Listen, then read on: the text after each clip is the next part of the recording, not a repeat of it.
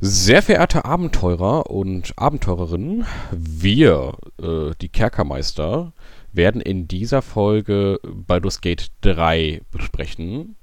Aber um das adäquat zu tun, werden wir sehr ausführlich vorher über Baldur's Gate 1 und 2 sprechen. Das wird sehr ausführlich. Das heißt, jeder, der tatsächlich noch nicht in den Genuss gekommen ist, diese Spiele zu spielen und dies also auch wirklich explizit noch vorhat, der sollte jetzt hier nicht mehr reinhören denn wir werden immer mal wieder auch im späteren Teil der Episode Rückbezüge auf die gesamte Story nehmen und wir werden auch die gesamte Story von Anfang bis Ende spoilern. Also, kleine Spoilerwarnung. Äh, wenn ihr also noch Interesse an dem Spiel habt, dann holt das auch ganz, ganz unbedingt und ganz dringend nach und hört danach diese Episode. Für alle anderen viel Spaß mit der Episode und bis zum nächsten Mal.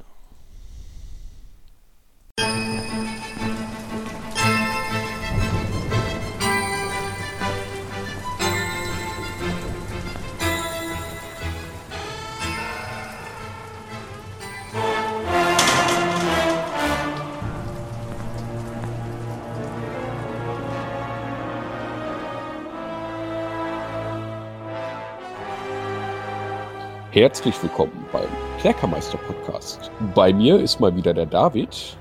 Hallo David. Hi. Hi. So, und wir kommen relativ kurzzeitig nach unserer Mönchsepisode mal mhm. wieder, wieder online und wollen miteinander sprechen, denn es gibt einen aktuellen Anlass, einen einzigartigen, unglaublichen, tollen Anlass, über den sich alle freuen. Ja. Mhm. Worum geht's denn, Dave? Was ist, was ist passiert? Es geht um Baldur's Gate 3. Baldur's Gate. Mhm, was ist das denn? Ja, das, das, ist, das, das, ist das Tor von Baldur, Mann. Ja. Ach, guck, Dave, dann frage ich dich direkt mal als, als, Experte, ja, wer ist denn dieser Baldur?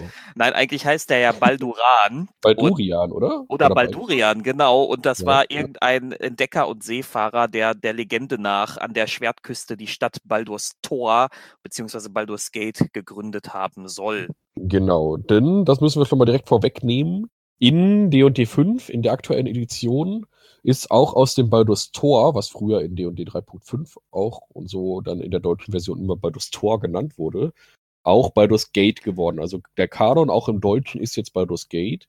Wir werden aber wahrscheinlich immer wieder mal Baldur's Tor sagen, weil wir da einfach irgendwie ein bisschen dran gewöhnt sind. Wahrscheinlich springen wir mal hin und her. Ja, weil das ist einfach so bei mir drin in dem Spiel habe ich das halt, ich habe das halt auf Deutsch gespielt. So, jetzt habe ich ja schon gesagt, ich habe das gespielt alleine. Wie geht das denn? Ich denke, wir sind hier ein Rollenspiel-Podcast. oh Mann. Boah, Mann. also. Das ist natürlich, wir reden hier natürlich von der PC-Spielereihe Baldur's Gate, die für Einzelspieler ausgelegt war, die theoretisch im Multiplayer spielbar war. Ähm, man, dann haben halt verschiedene Leute unterschiedliche Charaktere gesteuert. Aber ganz ehrlich, das haben wir mal versucht und das war doof. Ja, das war ein ähm bisschen langweilig, weil so Dialoge durchklicken, während man. Also konnten, war das nicht so, dass dann alle zusammen die Dialoge anklicken konnten? Ich weiß es aber auch nicht mehr. Ich glaube tatsächlich, das Problem im ersten Teil war sogar noch, dass das Spiel komplett eingefroren ist, wenn ein Dialog gestartet wurde. Das heißt, ein Spieler las den Dialog, der andere durfte dann warten, bis, das, bis der fertig war. Ja, genau. Und ähm, im zweiten Teil haben sie es dann, glaube ich, so gemacht, dass der andere wenigstens noch was machen konnte in der Zeit, aber es war trotzdem nicht nicht gut. Also das ist auch kein, das ist kein gutes Multiplayer-Spiel. Aber dafür sind das äh, ganz hervorragende Singleplayer-Spiele, vor allem der zweite Teil. Ich will aber ganz kurz, bevor ich das vergesse, eine Kleinigkeit noch anmerken. Auf unserer Seite äh, hat der Micha äh, die Mönchsfolge kommentiert und er hat uns aufgeklärt, dass es tatsächlich in der ersten Edition von D&D den Mönch schon gab. Oh, ist also keine moderne Auskopplung. So, so. Der ist nur in der Second Edition ist der dann weggefallen. Da haben sie den mhm. rausgenommen, aber, aber in der ersten gab es den tatsächlich. Das wollte ich nur einmal quasi korrigiert haben, also dass wir hier korrigiert wurden und natürlich tragen wir dem Rechnung, indem wir das einmal mitteilen. Genau. Aber jetzt zurück nach Baldur's Tor. Genau. Also, warum reden wir jetzt überhaupt über Baldur's Gate? Ich meine, das ist ja eine Computerspielreihe. Eigentlich sind wir ja hier ein Pen and Paper Podcast. Wir wollen ja so oder so auch hin und wieder mal über Computerspiele reden, die einen D&D-Bezug haben. Und wenn ein Spiel einen D&D-Bezug hat, dann ist das natürlich Baldur's Gate. Also wenn, wenn so Spiele wie Neverwinter Nights so einen 90-prozentigen D&D-Bezug haben, dann hat Baldur's Gate einen 170-prozentigen. Ja. eigentlich, eigentlich, haben die beide relativ ähnlichen D&D. Ja, ja, ja. Nein, du wirst meine schöne These nicht kaputt reden. eigentlich, naja, egal. Ja, Dave, das ist eine fantastische These. Ja, ja, ja. Mind, mind blown, würde ich sagen. Nein, das ist natürlich eine, eine gefühlte Wahrheit, aber die lasse ich mir trotzdem jetzt nicht schlecht reden. Genau. So, warum reden wir jetzt über Baldur's Gate? Weil es gab nämlich eine ganz tolle, ganz überraschende Entwicklung und zwar kommt ein Baldur's Gate 3. Ich habe mir in der ersten Sekunde, als ich das gehört habe, erstmal gedacht, hä? wieso eigentlich? Ich ja, wollte ja. eigentlich gar Aber, kein Baldur's ähm, Gate 3 haben. Lass, ja, das war so das Erste, woran ich dachte. Aber ja, ja, Dave, Dave wieder auf was anderes, ja. Lass uns doch mal kurz erstmal äh, ganz kurz diese, diese News zu Baldur's Gate 3 rekapitulieren. Das ist ja noch nicht so viel. Mhm. Bevor wir jetzt äh, in die Tiefe gehen und erklären, warum wir da ich sag mal, ganz vorsichtig mit einem kritischen Auge und einem lachenden Auge da drauf blicken. Genau. Bei der E3 2019 wurde angekündigt, dass ein Baldur's Gate 3 erscheint. Und zwar wurde die Lizenz an die Larian Studios vergeben. Die Larian Studios zeichnen sich durch zwei ebenfalls sehr gute ISO-Perspektiven-Rollenspiele der neueren Generation aus, nämlich die Spiele Divinity Original Sin 1 und 2. Vor allem der zweite Teil, mit dem zweiten Teil haben sie dann bewiesen, dass sie offenbar für die D&D-Lizenz würdig genug sind, denn die haben tatsächlich, das habe ich gerade nachgelesen, äh, schon nach, nach dem ersten Teil angefragt bei Wizards of the Coast, ob sie die Lizenz haben dürfen. Und da hat Wizards gesagt, ihr, ihr, ihr kleinen Newcomer hier, ihr kriegt doch nicht diese, diese Lizenz, beweist uns erstmal, dass ihr was, dass ihr das könnt. Ja, und dann haben sie Divinity 2 rausgebracht und jetzt haben sie die Baldur's Gate Lizenz. Dann kam Wizards of the Coast bestimmt zu denen, würdet ihr das vielleicht noch machen? Angekrochen, angekrochen kamen die. Angekrochen ja? kamen die. Nein, also, also erstmal ganz kurz, die Larians sind natürlich keine Newcomer, die haben schon sehr, Nein. sehr lange Erfahrung. Aber tatsächlich ähm, steht aber es so haben, in dem Wikipedia-Artikel. Äh, ach so, okay. Also ja. sind natürlich, die sind schon lange dabei, die haben ganz viele Divinity-Spiele schon gemacht. Ja, ja, ja. Aber so richtig gut waren erst die beiden Divinity-Spiele, also Divinity Original Sin und Divinity 2. Es gab davor auch so Divine Divinity Beyond Divinity, Divinity. Die waren äh, immer irgendwas das, und so. Die waren immer okay. Das waren ja, immer das so. Das waren immer schöne Geheimtipps. So. Genau, also, genau das war so ein etwas komplexeres Diablo eigentlich. Genau, das war so ein bisschen so ein Diablo mit einem, mit einem Baldur's Gate-Einfluss, will man so sagen, mit etwas, etwas mhm. mehr Weltinteraktion, aber das Kampfsystem war sehr Diablo-esk. Aber darum geht es jetzt gar nicht. Also es geht jetzt darum, dass die, dass die Larians, also ein Studio, das bewiesen hat, dass die sehr gute ISO-Perspektiven-Rollenspiele machen können. Also ISO-Perspektive für Leute, die mit dem Begriff nichts anfangen können. Und das bedeutet einfach, das ist so eine schräg angeordnete Vogelperspektive, so von oben drauf guck, ja. Weil das Gate war schon immer ein ISO-Perspektivenspiel. Ja. Man nennt diese Spiele auch die, die hat man immer nach dieser Engine genannt. Äh, war das nicht Infinity? Genau, die Infinity ja. Engine-Spiele. Ja, das waren genau. immer diese, diese Spiele dieser man, Art. inzwischen ja. hat sich auch der Begriff Infinity-like etabliert. Hm, so ein bisschen aus dieser Dark Souls-Geschichte heraus, weil Dark Souls, diese Spiele, die sich an Dark Souls orientieren, nennt man jetzt immer Souls-like-Spiele. Ja, genau. Und so wie man jetzt die modernen Spiele im Sinne eines Baldur's Gate äh, nennt man halt jetzt Infinity-like-Spiele. Also das, ist ganz, das ist ganz lustig, dass, das, dass wir da in dieser Videospielhistorie so ein bisschen zurückgehen auf die Ursprünge, wo alle äh, Ego-Shooter damals nur Doom-Likes oder Doom-Clones waren. Ja ja, und jetzt äh, und dann irgendwann zu Shootern wurden. Ja, jetzt drehen wir uns quasi wieder im Kreis. Aber egal, also jedenfalls haben die das also angekündigt und da gab es schon, glaube ich, damals einige, die sich tierisch gefreut haben. Es gab aber auch einige, die skeptisch waren, weil alle Sorgen hatten, dass die Larians das ja. vielleicht nicht so gut machen wie oder nicht so machen, wie sie sich das vorstellen.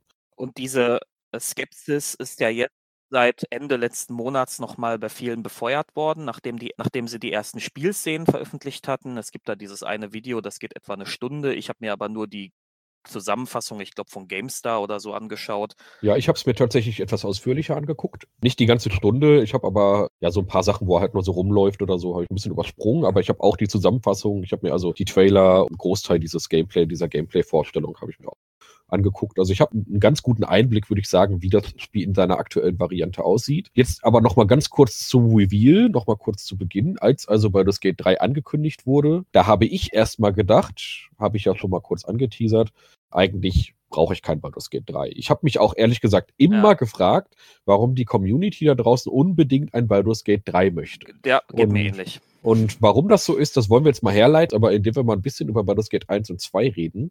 Genau. Denn da frage ich dich jetzt mal, Dave, worum, also jetzt geht es erstmal um die Story, worum geht es denn in Baldur's Gate 1 und 2, weil wir können das mal direkt zusammenfassen. Das ist eine große Saga, die Mhm. zusammenhängt und die noch jeweils zwei Add-ons hat. Ja, also wir können zusammenfassen, es geht um Baldur's Gate 1 mit Legenden der Schwertküste als Add-on und um Mhm. Baldur's Gate 2 mit dem anschließenden Thron des Baal als große Erweiterung hinten dran. Und das ist die gesamte Baldur's Gate Saga. Also, in Baldur's Gate erstellt man sich einen Stufe 1 Charakter, hat das komplette Spektrum der A, D und D Charakterklassen zur Auswahl und auch das komplette Spektrum der Standardvölker und startet in einer Festung, in einer Bibliotheksfestung namens Kerzenburg als unwissendes Waisenkind. Ja, also, also ist der ganz klassische Einstieg. Du, du Mhm. bist, du bist jung, du bist nix, du kannst nix, du hast keine Ausrüstung und äh, irgendein Mysterium geht vor sich, weil es gibt schon Mordanschläge auf dich und du weißt nicht wieso. Dann kommt dein Ziehvater und sagt so, Kind, wir müssen jetzt los, wir müssen jetzt hier abhauen, das ist zu gefährlich hier. Er, er lässt äh, sich aber nicht mit sich reden und will auch nicht verraten, warum. Über die Qualität dieses Einstieges kann man streiten.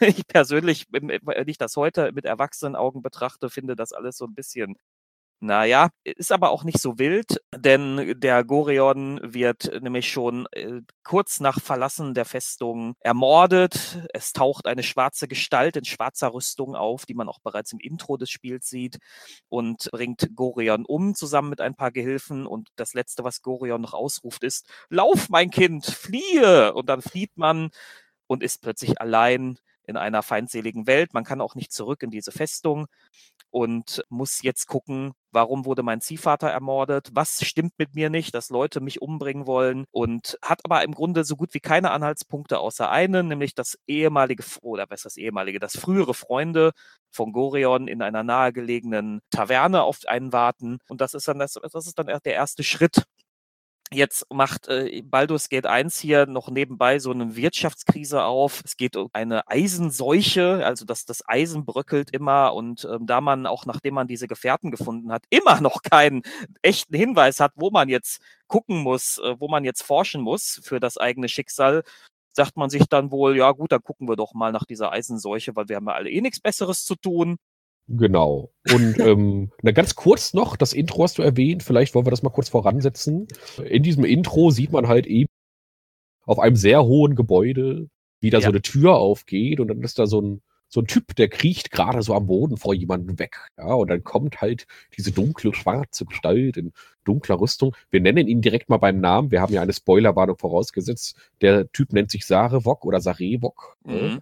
Und das ist auch ein ganz gemeiner, ja, so. Und der sagt dann so etwas wie, wie war das denn? Ich glaube, ich werde der Letzte sein und du wirst als Erster sterben oder Genau, sowas in die Richtung. Ich glaube, das war so ziemlich der Letzte sein.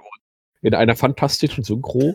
ja, und dann tötet er den Typen halt, also er will, will ihn vom Dach werfen, ja, bricht ihm aber vorher schon das Genick, wodurch das vom Dach werfen ein bisschen witzlos ist. Aber egal, auf jeden Fall wirft er ihn dann auch noch runter. Ja, das ist, zeigt Ja. doch mal diese Brutalität dieser, dieser Genau. Gestalt. Ja. Der ist nämlich so richtig, richtig gemein.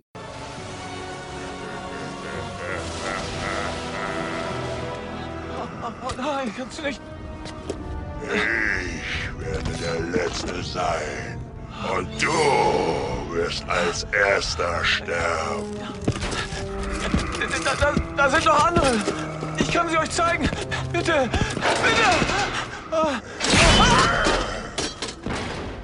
So, ne? Also der Sarevok ist halt so, äh, wenn man äh, unsere Gesinnungsepisode gehört hat, der ist chaotisch böse, aber so richtig. Ja? Ja. So, also das ist das Intro und mit, mit diesem mysteriösen Intro geht es dann also ins Spiel. Wir sind jetzt also an dieser, an dieser Stelle, dass wir dieses verseuchte Erz, ja, finden wir dann halt heraus. Das ist irgendwo, das, also wir wollen dann zu diesen Minen gehen, ja, um Ja. herauszufinden, was es mit diesem verseuchten Erz auf sich hat.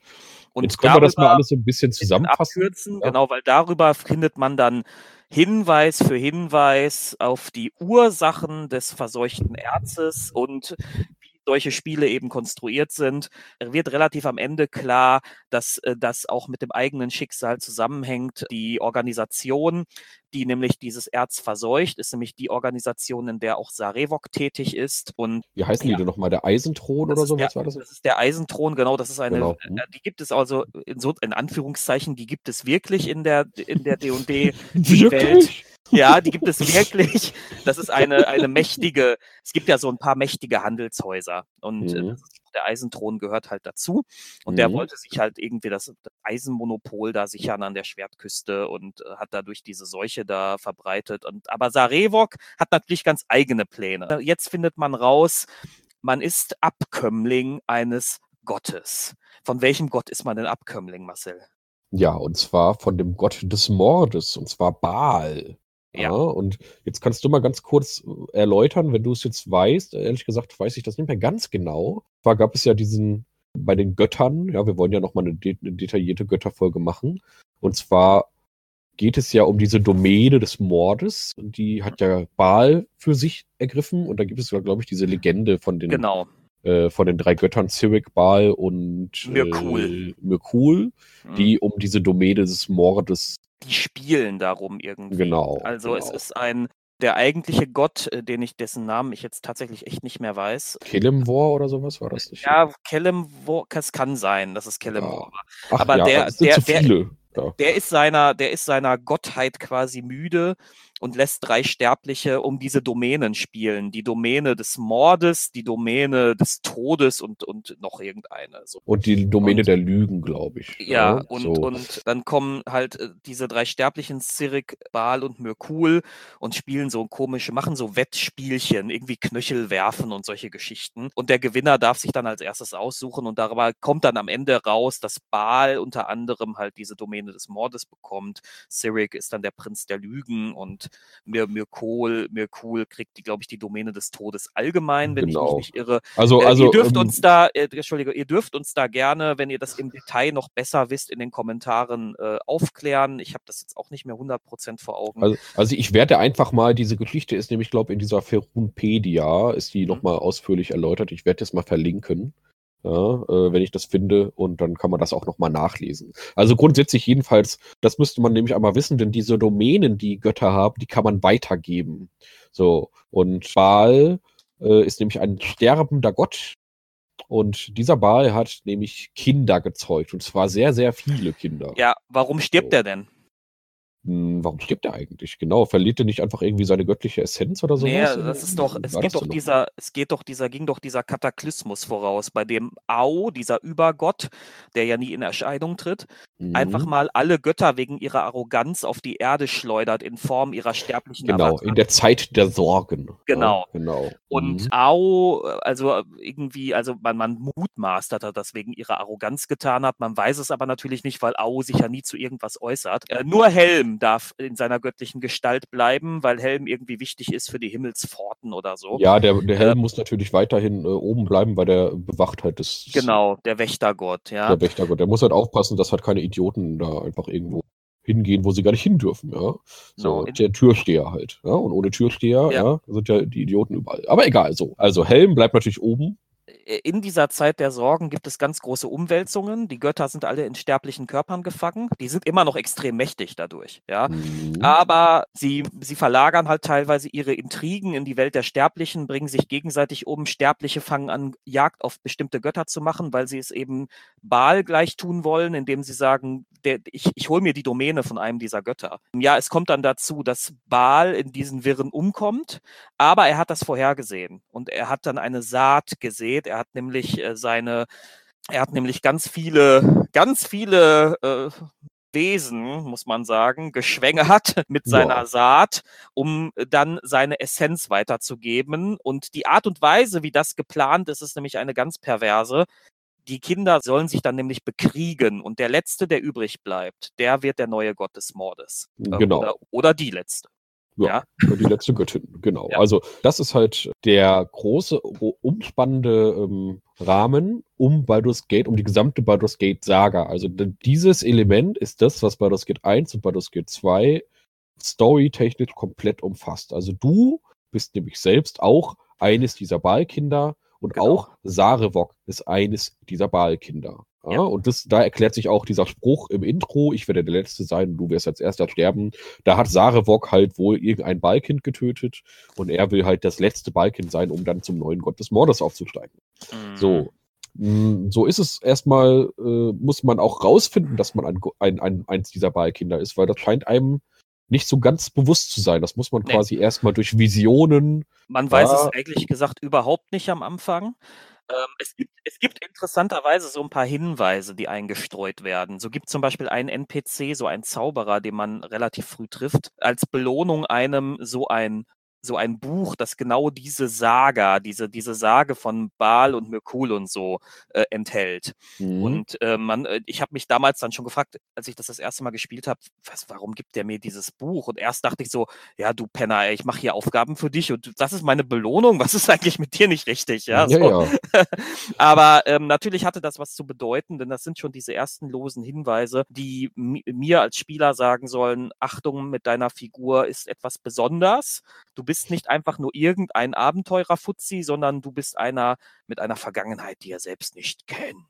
Genau, genau. Und das ist eigentlich, ich finde, die gesamte Story ist ganz fantastisch. Also ich fand das, das hat mir riesig Ja, Spaß gemacht, das alles herauszufinden. In Baldur's genau. Gate 1 ist es leider ein bisschen zu sehr eingerahmt von diesem ganzen Wirtschaftsgedöns. Eigentlich wäre es spannender, wenn man etwas, wenn, also diese, diese ganze Herleitung, dass man dann halt über diesen, dieses äh, vergiftete Erz dann über den Eisenthron dann zu Sarevok kommt, das ist so ein bisschen konstruiert, dass man dann halt so zufällig über diese ganzen Wege dann da hinkommt. Das ist aber alles nicht so schlimm. Ich habe das Spiel halt damals gespielt und hatte riesen Spaß daran und fand das einfach total cool, dass man dann wirklich so ein, so ein, so ein Kind dieses äh, Gottes Baal ist und so. Das ist halt, ich fand das einfach eine, eine coole Story. Ja, und ähm, Ja, ja. also in, in Baldur's Gate 1, man kann sich ja so ein bisschen mit der Historie des Spiels befassen. Wenn ihr das im Detail nochmal hören wollt, dann empfehle ich euch den äh, Stay Forever Podcast zu Baldur's Gate 1. Da wird das nochmal detaillierter erklärt. Generell möchte ich sagen, wir sind halt ja auch nun mal keine äh, kein Games-Podcast. Ja, wir machen das jetzt hier mal so als Ausnahme, aber eigentlich gibt es da bessere Quellen äh, als uns.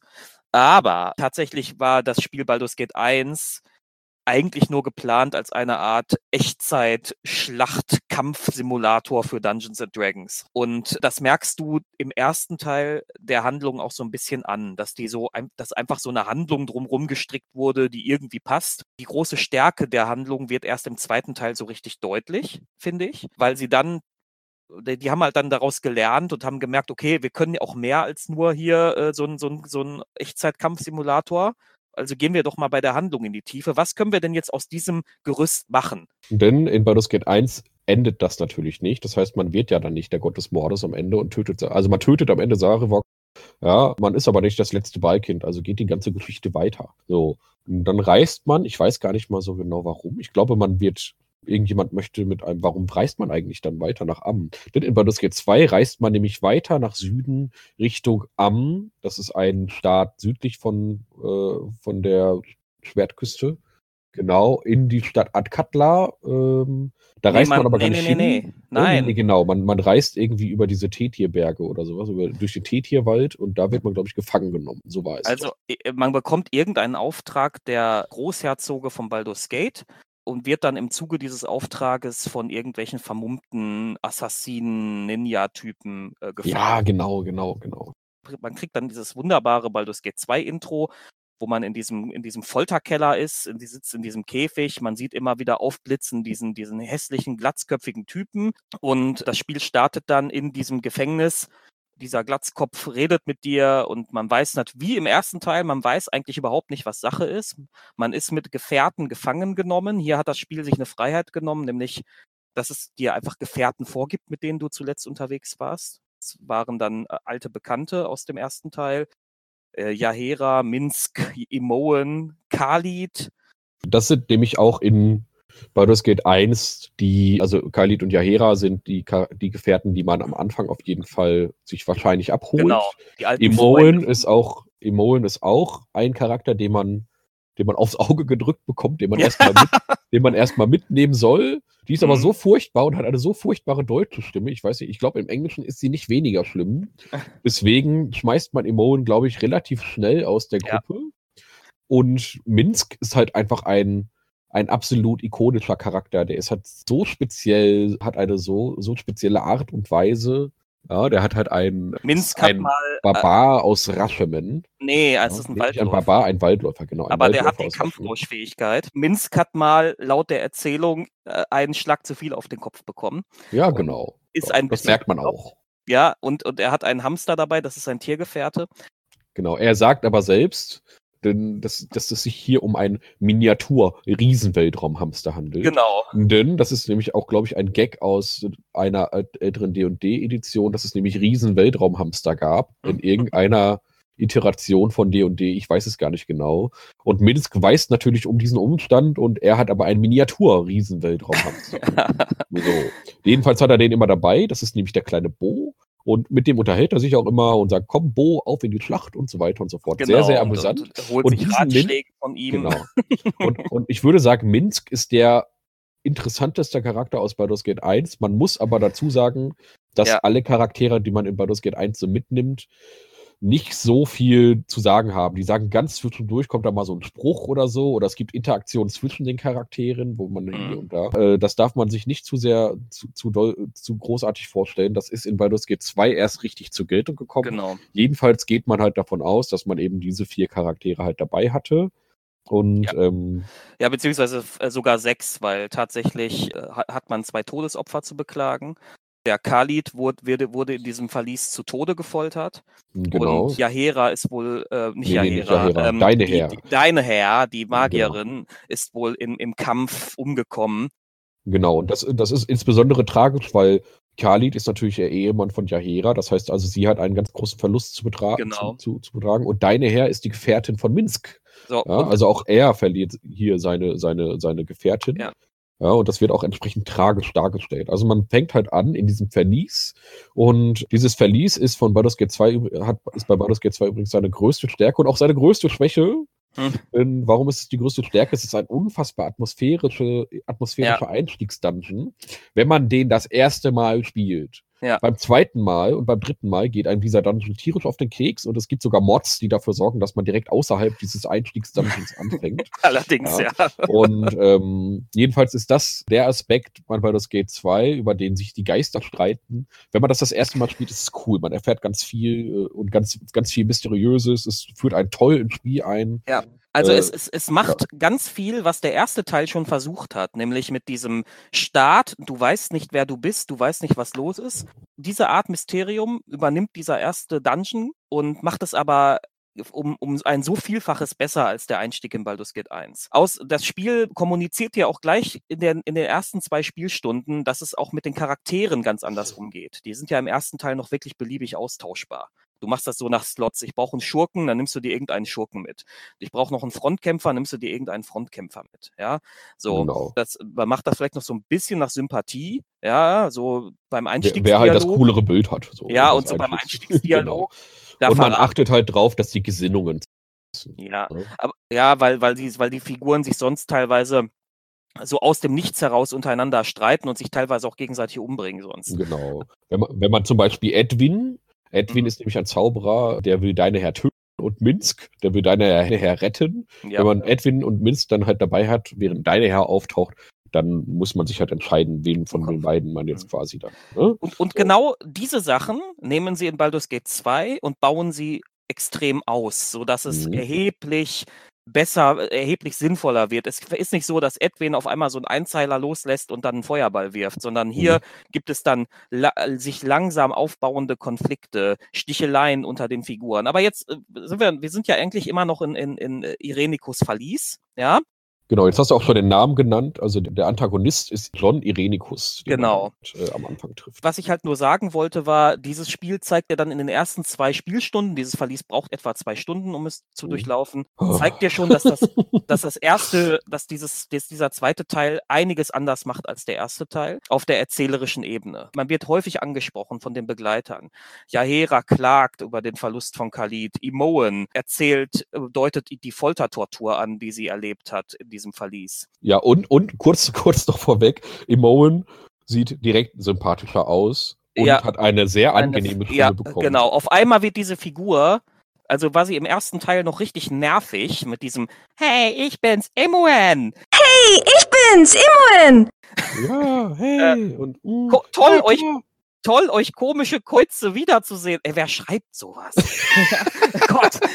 Ja, jedenfalls äh, im zweiten Teil denke ich nur, oh mein Gott, Imoen ist dabei. Ja. Ja. und dann, oh, oh, okay, Imoen ist cool geworden. Okay. Ja, genau. Sie ist, erwach sie ist erwachsen Sie ist geworden. Ja? erwachsen geworden, genau, ja. Genau, im Prinzip ist das, trifft das auch auf diese gesamte Reihe zu. Baldur's Gate ist in Baldur's Gate 2 erwachsen geworden, um Genau. also direkt diese Metapher weiterzuspinnen. Erzähl weiter. Jetzt springen wir mal wieder ein bisschen. Man kommt dann aus diesem raus, nachdem man ganz viele mysteriöse Andeutungen gefunden hat, wer dieser Entführer sein könnte. Man kann sich aber noch keinen richtigen Reim darauf machen. Und man kommt aus diesem Verlies raus. Es kommt, folgt eine Zwischensequenz in dieser Infinity Engine, in der dann es ein magisches Gefecht gibt zwischen diesem Irenikus und Imoen. Imoen kann, ist nämlich jetzt auf einmal auch Zauberin. Die kann nämlich auch jetzt äh, ein bisschen rumhexen. Genau, also sie hat die Klassenkombination Schurke und Magier gewählt. Das konnte ersten Teil entscheiden, mehrklassig auf Schurke und Magier zu gehen. Und im zweiten Teil ist es so, dass sie halt eine Schurke-Magier-Klassenkombination hat. Nur kurz, um das mechanisch nochmal äh, auszuführen. Ja, weiter. Und dann erscheinen äh, andere Magier und Mhm. ähm, die scheinen auch alle recht mächtig zu sein. Die wirken so Todeszauber und so auf Irenikus und der schüttelt das aber einfach alles ab. Der ist also unglaublich übermächtig, killt die alle. Aber in der zweiten Welle, also von diesen Magiern, die da kommen, lässt er sich dann gefangen nehmen und Imoen, die auch gezaubert hat, wird auch gefangen genommen. Und, und dann steht man erstmal da und denkt sich, was ist denn jetzt hier passiert? Ja, und vor allem, man So. hat auch endlich mal eine wirkliche Motivation, denn Imonen wächst einen in diesem ersten Dungeon wirklich ans Herz. Genau. Also, Äh, genau, man weiß inzwischen auch, weiß man das schon da, dass sie, dass sie, dass sie nee, auch dass ein sie, dass sie, ist? nein, nein, das weiß man eben nicht. Nee, das weiß man Ja. nicht, ne? Okay. Denn das erfährt man dann, dass sie halt auch ein Kind von Baal ist. Und das ist auch der Grund übrigens, warum Irenikus euch gefangen genommen hat, um das jetzt mal Ja. direkt vorwegzunehmen. Also Genau. wir nehmen ja hier eh alles vorweg, wir spoilern ja alles. Also jedenfalls ist dann das Ziel, Imoen zu finden. Und das äh, ist dann also jetzt eine große Reihe von verschiedenen Quests. Man trifft viele Charaktere. Man kann auch hier wieder über die Karte reisen, viele Orte abgrasen. Mhm. Man kämpft gegen Drachen, reist durch das Unterreich, reist unter das Meer, kämpft gegen Fischwesen und so weiter und so fort, bis man dann irgendwann in der Zauberfeste angelangt ist. Ja. Denn diese Magier, die Irenikus und Imoen gefangen genommen haben, das sind die verhüllten Magier. Denn Mhm. Magie ist in Adkatla, also in dieser Stadt, in der man dann nämlich ist, ist in Adkatla verboten. Genau. Jedenfalls offen ausgeübte Magie auf der Straße. Das ist so ein bisschen die Zauberprohibition. Es, es, ja. gibt, es gibt witzigerweise, man kann sich für sehr teures Geld eine Lizenz kaufen. Und Genau, daran genau. siehst du auch so dieses, wie, wie korrupt Adkatla eigentlich ist, ja. Also wer reich genug ist, kann einfach sich das Recht erkaufen, ja. So. Genau, genau. Ähm, Und, ja. Aber auch, auch diese verhüllten Magier, wie der Eisenthron auch im ersten Teil, übrigens auch die Zentarim werden im ersten Teil angesprochen, es sind auch wieder eine offizielle Organisation, die es wieder in Anführungszeichen wirklich in Dungeons and Dragons gibt, die es wirklich in, in, äh, am am, muss man ja mal das N am Ende, die es da wirklich gibt, die da wirklich dafür sorgen, dass Magie nicht frei ausgeübt werden kann und darf und die wirklich Leute äh, gefangen nehmen und wegsperren und die kommen dann auch nicht wieder. Ja, das ist so Genau. die, die, die, die Zauber-SS. Ja, so. Genau, genau.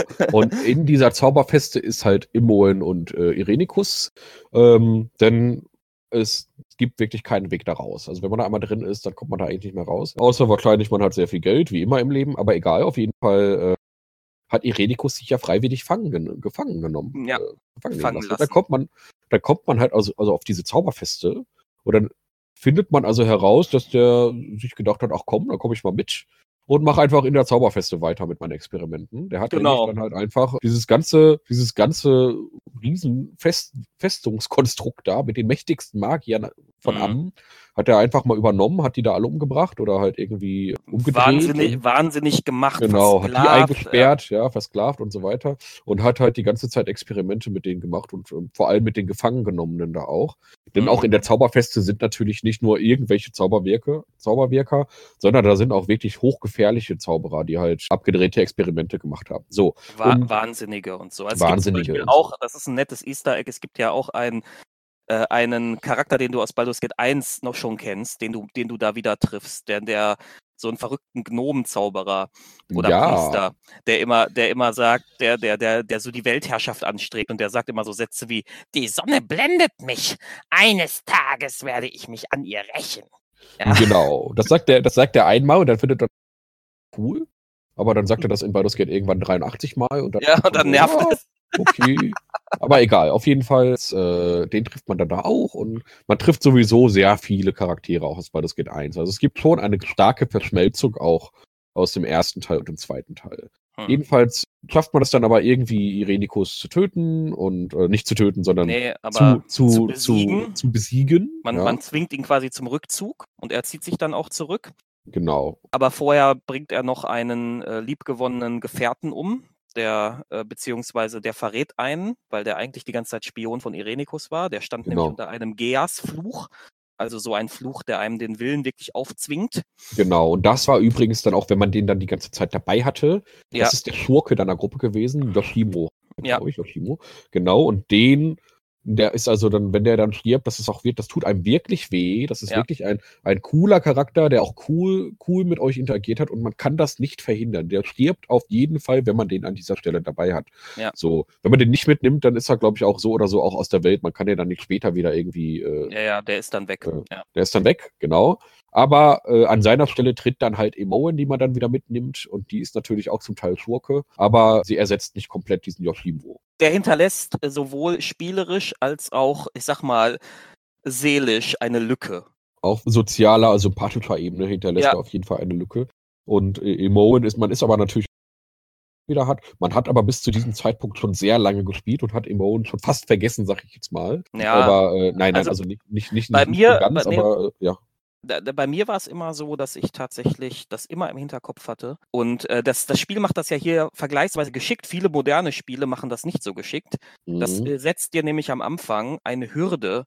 Und das, das sagt nämlich, also du, Imon wurde entführt und du, du hast ja nichts, du bist ja mittellos, du hast gerade mal so Mhm. deine Standardausrüstung und äh, stehst jetzt in dieser fremden Stadt und weißt ehrlich gesagt nicht, was du tun sollst. Und dann spricht dich jemand an, eine schattige, eine schattige Gestalt im Auftrag irgendeiner großen Gruppe und sagt, sie kann dir helfen, man könne, man könne helfen, aber sie wollen irgendwie 20.000 Gold.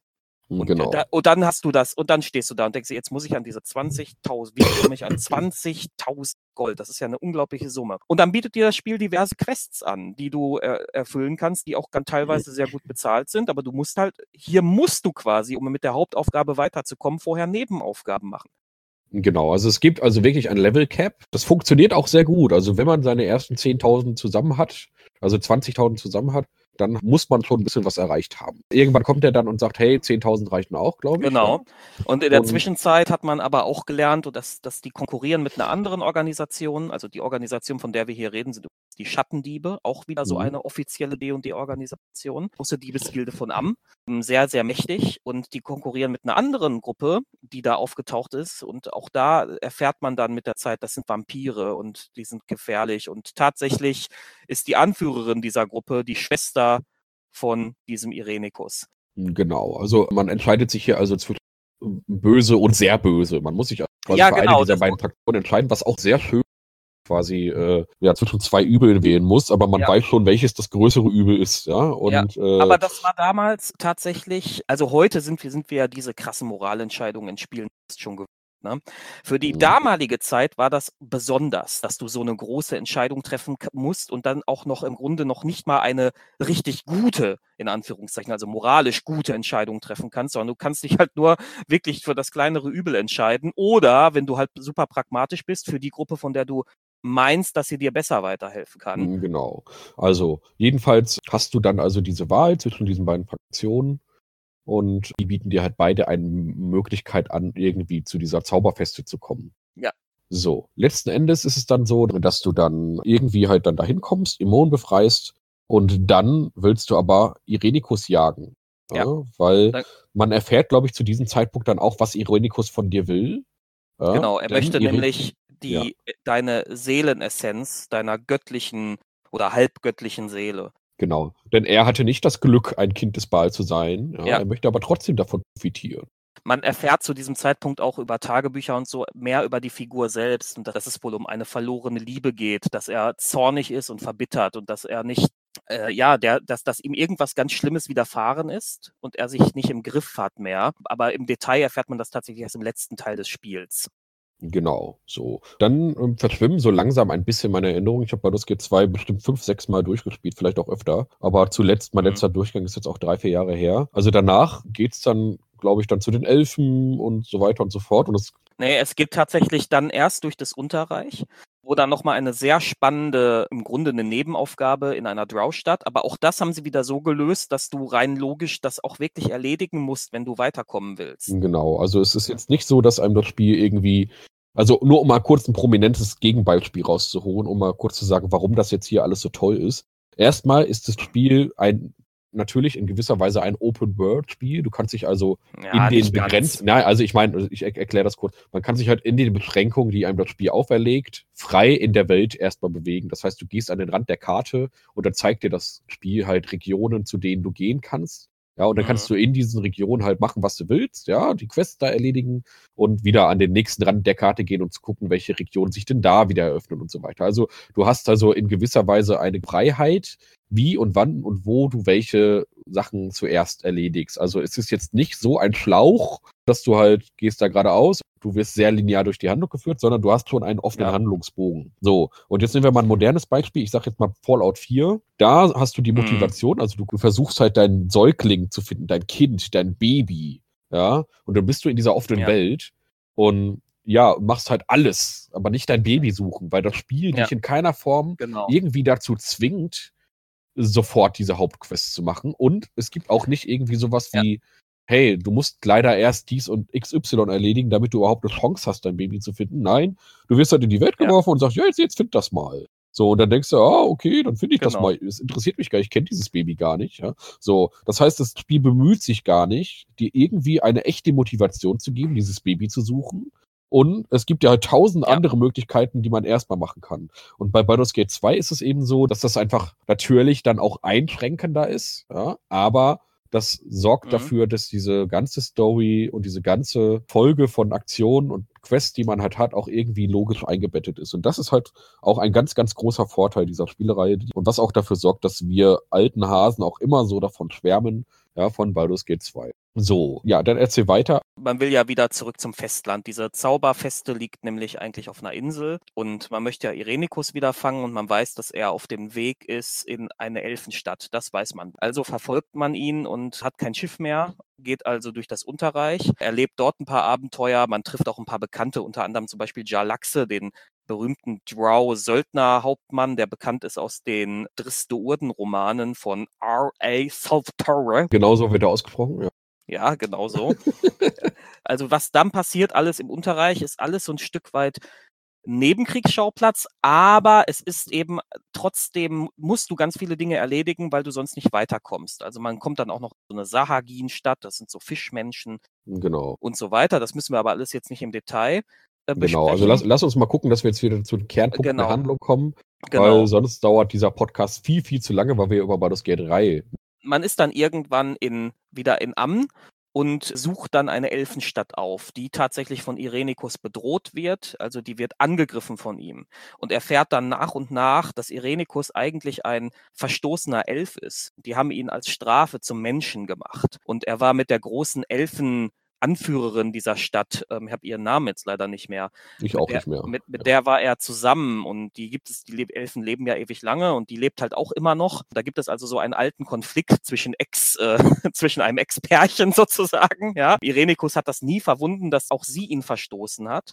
Also nicht nur, dass er aus seinem Volk verstoßen wurde und dass auch der Grund, warum er verstoßen wurde, ist, dass er so unglaublich machthungrig war und einfach keine, keine Grenzen kannte für, und hat dann auch echt ätzende Experimente gemacht und so weiter.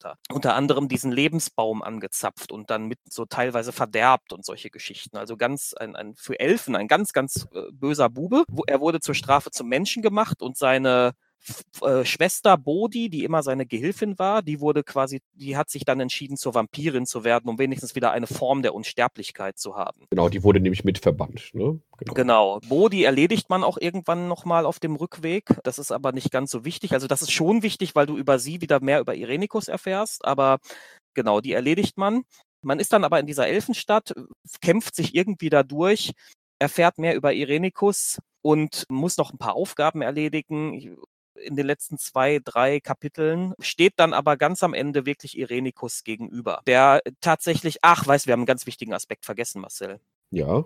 In der Zauberfeste macht Irenikus doch ein Experiment mit dir und entzieht dir doch deinen Teil deiner Balessenz. Ja, genau, genau. Und dadurch kommt man, das ist ein ganz wichtiger Aspekt, weil der eigene Charakter dadurch ja auch in Instabilität kommt. Und äh, es gibt der Avatar des Baal, ist der sogenannte Schlechter.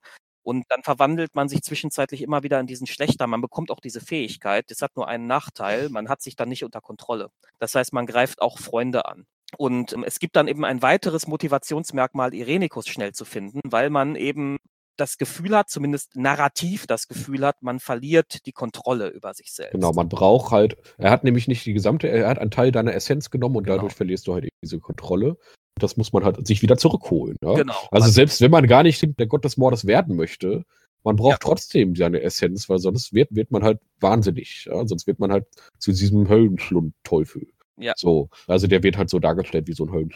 Ja, es sieht also wie so ein kleinerer Höll, genau, so wie das Genau. Spiel-Asset die Höllenschlundteufel darstellt. Genau. Genau. So. Ja. Und ähm, genau, deswegen muss man halt Irenikus dann halt auch in einem schönen, furiosen Finale auch töten. Das ist auch Das- ein schön angenehm schwerer Endkampf. Ein wirklich Ja. super schwerer, aber eben auch sehr schön designter Endkampf, genau mit Genau. mehreren Phasen, wo man ihn dann erst in der Realwelt bekämpft und dann wird, dann wird man in die Taschendimension des Baal gezogen und kämpft dort weiter gegen Irenikus und das wirklich ein harter Kampf. Am Ende besiegt man Irenikus und er wird äh, in die äh, Hölle geworfen, in der schon die ganzen anderen toten Baalkinder in Form des Schlechters rumlaufen und die stürzen sich dann alle auf ihn und er ist, er ist Genau.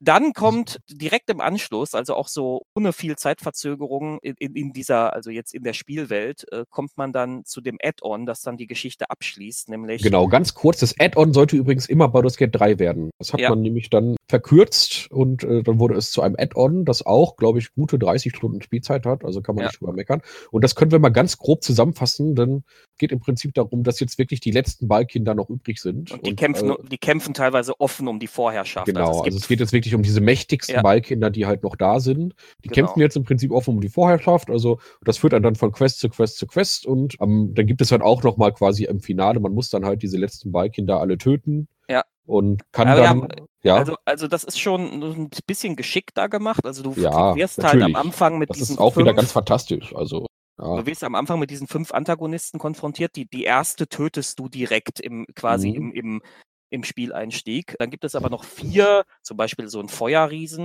der durch Mhm. eine, das haben sie dann wirklich ganz herrlich gemacht. Dann haben sie die, der- der, der hat sein Herz irgendwie weggeschlossen und ist eigentlich unsterblich und da musst du das Herz finden und so, ja. genau. Also diese, die übrigen Ballkinder sind definitiv alle sehr mächtig. Ja, also, Also, die sind genau auch abseits der Tatsache, dass sie Ballkinder sind. Also Das sind einfach auch extrem hochstufige Charaktere, die einfach, die es einfach drauf haben. Genau, die sind auch, wenn man jetzt einfach mal diese, diese äh, im Rollenspiel, im Pen-and-Paper-Kosmos betrachtet, die sind alle so mächtig, die sind schon nahezu gottgleich. Also die gehen Die schon in diesen. Alle über, über Stufe 20. Genau. Und man selbst du ja selbst- auch. Man Ja. selbst ja auch, genau. Also das, man, man bewegt sich hier schon in Regionen, wo halt ganz normale äh, Lebewesen einfach dann irgendwann sowieso göttliche Domänen erlangen Ja. können und sich mit Göttern anlegen könnten. Also Ja. so in, in diesem, in dieser Machtregion bewegt man sich. Also man hat auch wirklich, man, wie gesagt, man fängt bei Baldur's Gate 1 als kleiner Fuzzi an und wird irgendwann wirklich, man bekommt auch das Gefühl, so mächtig zu sein. Man lässt Meteoriten regnen und so weiter und so fort. genau. Ja, so. beschwört Solare und Planetare und so, also Genau. wirklich sehr mächtig. Wichtig hier ist, dass es eine, eine Schlüsselfigur gibt, die dir quasi als Questgeber für die Hauptquests dient und das ist eine Frau namens die Genau. Wird dargestellt als eine sehr gütige, hilfsbereite Frau, die irgendwie ein Herz für diese Balkinder hat und die versucht, diese Balkinder zu beschützen. Und zumindest diejenigen, die jetzt nicht irgendwie offen bösartig sind. Ganz kurz zusammengefasst, nachdem man dann diese, diese fünf großen Balkinder erledigt hat, stellt sich heraus, dass diese Melissan ein doppeltes Spiel gespielt hat. Sie heißt nämlich eigentlich Amelissan, war früher eine Priesterin des Baal, wenn ich das richtig im Kopf habe, und will jetzt quasi für ihre, dafür, dass sie Baal immer so treu gedient hat, einfordern, dass sie das Baalkind wird. Und sie hat nämlich die Essenzen dieser ganzen toten Baalkinder geerntet und in sich vereint. Und das Einzige, was ihr jetzt noch fehlt, bist du. Genau. So. Also du bist dann jetzt wirklich das letzte Ballkind, ja, das Ja. sie dann jetzt noch schnell töten will. Ja, dann tötest du sie halt stattdessen und Auch in dich- einem Genau, auch in Wieder einer, ganz fantastisch designten Endkampf. genau, auch der, der noch schwerer ist. Ja, Nee, finde ich nicht. Ich finde Nee? den Irenicus-Kampf schwieriger. Kommt wahrscheinlich drauf an, was für eine Klasse man gewählt hat. Also ich habe Mhm. meinen leb lebendigsten Durchgang habe ich äh, als Zauberer, der Mhm. es gibt ja quasi den einen Durchgang in Baldur's Gate. Ja, 2, ja, man hat immer diesen einen ne? Main- Main- Genau, Main-Charakter. genau. Und das war halt eben eine meiner Zaubererklassen und da war der Irenicus-Kampf für mich leichter als der Amelissan-Kampf. Jedenfalls ganz kurz kleine, kleine Besonderheit noch. Sarevok, den man im ersten Baldur's Gate tötet, Mhm. den findet man hier wieder. Denn ich weiß gar nicht genau, warum es nochmal so war. dir- du kannst kann das ich dir- natürlich sagen, weil du das etwas vor kürzerer Zeit gespielt Ja, hast. ich, ich habe das, genau, ich hatte ja diese Enhanced Editions gespielt vor ein Ja. paar Jahren nochmal. Sare, man bekommt ja dieses Einsprengsel, also diese Taschendimension, Genau. äh, in die man sich zurückziehen kann, in der, in der man auch alle Gefährten versammeln kann. Das ist übrigens das, der erste Vorläufer zu diesen, die wir heute aus so Rollenspielen immer kennen. Die Hubs. ja immer, genau. Ja, du hast, so, dann, genau, du hast hast deine immer so- Rückzugshubs, ja, in denen Genau. sich dann deine Gefährten immer sammeln. Und das ist in Baldur's Genau. Gate 2 Thronesbar das erste Mal mir bewussterweise jedenfalls eingeführt. Ja, bei mir auch so. Da gibt es dann ähm, immer so kleine Tore, die man so durchschreiten kann, wo man immer was über sich selbst erfährt. Man kann halt mit dieser Taschendimension interagieren. Man kann mit der quasi reden. Die scheint so eine verdrehte Form der Intelligenz zu haben. Und die ist auch sehr mächtig. Und ähm, du- dadurch, dass man als Balkind mit der quasi essenzmäßig verbunden ist, ist man in der Lage, einen Teil seiner Essenz zu nehmen und damit Sarevok wiederzubeleben. Aber ohne, dass er dann mit Balkind-Essenz wiederkäme. Genau, er kommt genau. dann halt wirklich nur und das Schöne ist, dass man theoretisch, das ist mir aber nie gelungen, weil das Spiel hier leider so ein bisschen, leider ist dieses Add-on so ein Ticken, so ein bisschen verbuggt. Aber es ist theoretisch möglich, dass man Sarevok von einem chaotisch bösen Charakter zu einem rechtschaffen guten Charakter umbaut, umwandelt, dadurch, dass man ihn immer beeinflusst in Gesprächen und so. Das macht Baldur's Gate übrigens an einigen Stellen. Anomen zum Beispiel ist ein, ein Begleiter äh, in Baldur's Gate 2, ein Kriegspriester des Helm, den man, den man böse werden lassen kann, wenn man möchte. Genau. Ja. Wobei, ich glaube, wird der nicht nur chaotisch neutral oder sowas? Oder wird der rechtschaffen Ich weiß es gar nicht, also, aber auf jeden Fall kann man die Gesinnungen signifikant verändern. Genau, der ist, glaube ich, rechtschaffen neutral ursprünglich und kann dann zu chaotisch neutral werden oder so. Aber nur mal kurz, dann tötet man also letzten Endes Amelissan und dann kann man sich also entscheiden, ob man jetzt der neue Gott des Mordes werden möchte oder ob man diese Essenz, was passiert denn, wenn man sich dagegen entscheidet mit der, mit der, mit der Domäne des Mordes? Gibt es die dann einfach nicht mehr? Oder? Die wird dann quasi so weggeschlossen irgendwo in Genau. den. Du hast ja immer diesen Solar als Ansprechpartner Ja. und äh, die sagt dann, gut, dann schließen wir die irgendwo in einer, in einer Taschendimension weg und keiner kommt mehr dran. Also es gibt, soweit ich das weiß, dann halt das Ende, dass du als quasi guter Gott aufsteigst oder eben auch als böser Gott. genau. So. Und ich glaube, ich würde sagen, äh, D&D 5 hat sich dafür entschieden, dass man halt Gott des Mordes wird. Ne? Also es gibt jetzt wieder einen Gott des Mordes, es gibt Ja. einen Baal in, in, in D&D 5. Das heißt also, im Prinzip hat D&D 5 gesagt, ihr habt das schlechte Ende gewählt. Ja? Ja. Oder vielleicht irre ich mich auch und irgendjemand hat vielleicht auch irgendwie Ja, diese Essenz auf. bekommen. Ich weiß es ehrlich gesagt nicht, wieso Baal jetzt wirklich dann in D&D ich hab- 5 wieder da ist. Ja, Ich bin kürzlich über etwas gestolpert. Das wusste ich bis dato nicht, dass es tatsächlich eine offizielle Romanreihe zu Baldur's Gate gibt. Das Balkind in dieser Romanreihe ist quasi das Kanon-Balkind. ah, okay. Das heißt, du erlebst im Grunde in diesen Romanen, natürlich mit künstlerischen Freiheiten, die deine Erlebnisse aus Baldur's Gate 1 und 2 mit diesem Balkind. Und dieses Balkind ist dann das, das am Ende so aufsteigt. So habe ich das jetzt ah, verstanden. okay, in Ordnung. Vielleicht gibt es da aber auch unter euch Leute, die das gelesen haben und die uns da nochmal einen Einblick in den Kommentaren liefern. können, Genau. weil Also, Ich wusste tatsächlich bis vor kurzem nicht, dass es Romane zu Baldur's Gate gibt. Ich wusste es echt nicht. Ja, ich auch. Ich ehrlich gesagt jetzt gerade bis zu diesem Zeitpunkt auch nicht. Aber gut, jetzt haben wir also mal kurz zusammengefasst, warum Baldur's Kurz. Gate kurz, ja, etwas viel zu lang. Wir wollten das eigentlich ein bisschen kürzer halten. Ja, also warum Baldur's Gate 1 und 2 einfach so fantastisch ist, ja, weil es einfach so eine tolle, toll konstruierte Geschichte hat. Mit tollen auch, das haben wir jetzt ein bisschen äh, außen vor gelassen, aber alle NSCs, die man mitnehmen kann, sind fantastisch ausgebaut. Ja. Jetzt in Baldur's Gate 2. Man, man, gewinnt die, man gewinnt die ans Herz, man kann mit denen Beziehungen führen. Ja. Die haben alle eigene tolle Nebenquests und so weiter und so fort. Das Ja, ist auch die Bösen. Also John Irenicus, je mehr man über den erfährt, man versteht so ein Stück weit, warum er so ist. Natürlich ist er trotzdem Arschloch, ja. genau. Aber, ja. aber man versteht es so ein Stück weit. Also die, was das Writing angeht, ist Baldur's Gate 2 immer noch ganz vorne mit dabei. Ich will jetzt nicht sagen ungeschlagen, aber gehört auf jeden Fall immer noch in die Top-Kategorie dieser Ja, Art also Spiel. bei, au- aus uns spricht natürlich auch immer dieser Nostalgiefaktor, denn wir haben diese Spiele halt zu der Zeit gespielt, als sie rauskamen. Und Mhm. zu dem Zeitpunkt waren das einfach waren ja auch super lang, also damit hat man Wochen zugebracht. Da hat man einfach bis zu diesem Zeitpunkt noch nichts Besseres in diesem Sektor gesehen. Und Ja. genau so ist das dann einfach in unserer Erinnerung verhaftet. Und jetzt, ja, jetzt kommt halt Larian und sagt, wir machen Baldur's Gate 3. Mhm. Und jetzt habt ihr vielleicht schon gehört, ähm, Marcel sagt es ja am Anfang auch, wieso denn ein Baldur's Gate 3? Genau. Ähm, die, weil die Geschichte, die Geschichte ist doch abgeschlossen. Die ist perfekt abgeschlossen. Also es fing an damit, dass man ein Kind des Bals ist auf Stufe 1 und äh, es endet damit, dass man einem, einem epischen Endkampf zum Gott aufsteigen kann. Was sollte Ja. da bitte jetzt noch danach kommen? Also, deswegen begreifen wir jetzt halt einfach nur ganz grob, dass es sich bei Baldur's Gate, ja, das ist nämlich übrigens auch noch der Punkt, Baldur's Gate 2 spielt überhaupt nicht in der Nähe Ja. von, dem, von der Stadt Baldur's Tor oder Baldur's Gate, sondern da geht es einfach darum, dass quasi diese Geschichte weitergeführt wird. Es geht also nicht um die Stadt, es geht einfach um diese Geschichte. Und Ja. Baldur's Gate 3 nennt sich jetzt also wieder Baldur's Gate, weil es jetzt wieder in der Stadt Baldur's Gate spielt. Also es geht jetzt, es handelt sich jetzt um diese, um diese Region. Aber es hat, so wie ich das jetzt mitbekommen habe, eigentlich überhaupt keinen Bezug mehr, also storytechnisch zu Baldur's Gate 1 und 2. Und das ist eigentlich auch eine sehr gute Entscheidung, Mhm. ja, denn es spielt ja auch 100 Jahre nach den Ereignissen aus Baldur's Gate 2. Und es ist insofern eine gute Entscheidung, sich dann storytechnisch davon abzukoppeln, weil die Story aus Baldur's Gate 1 und 2 eben abgeschlossen ist. Die ist gut abgeschlossen und ich will da auch ehrlich gesagt keinen dritten Teil haben.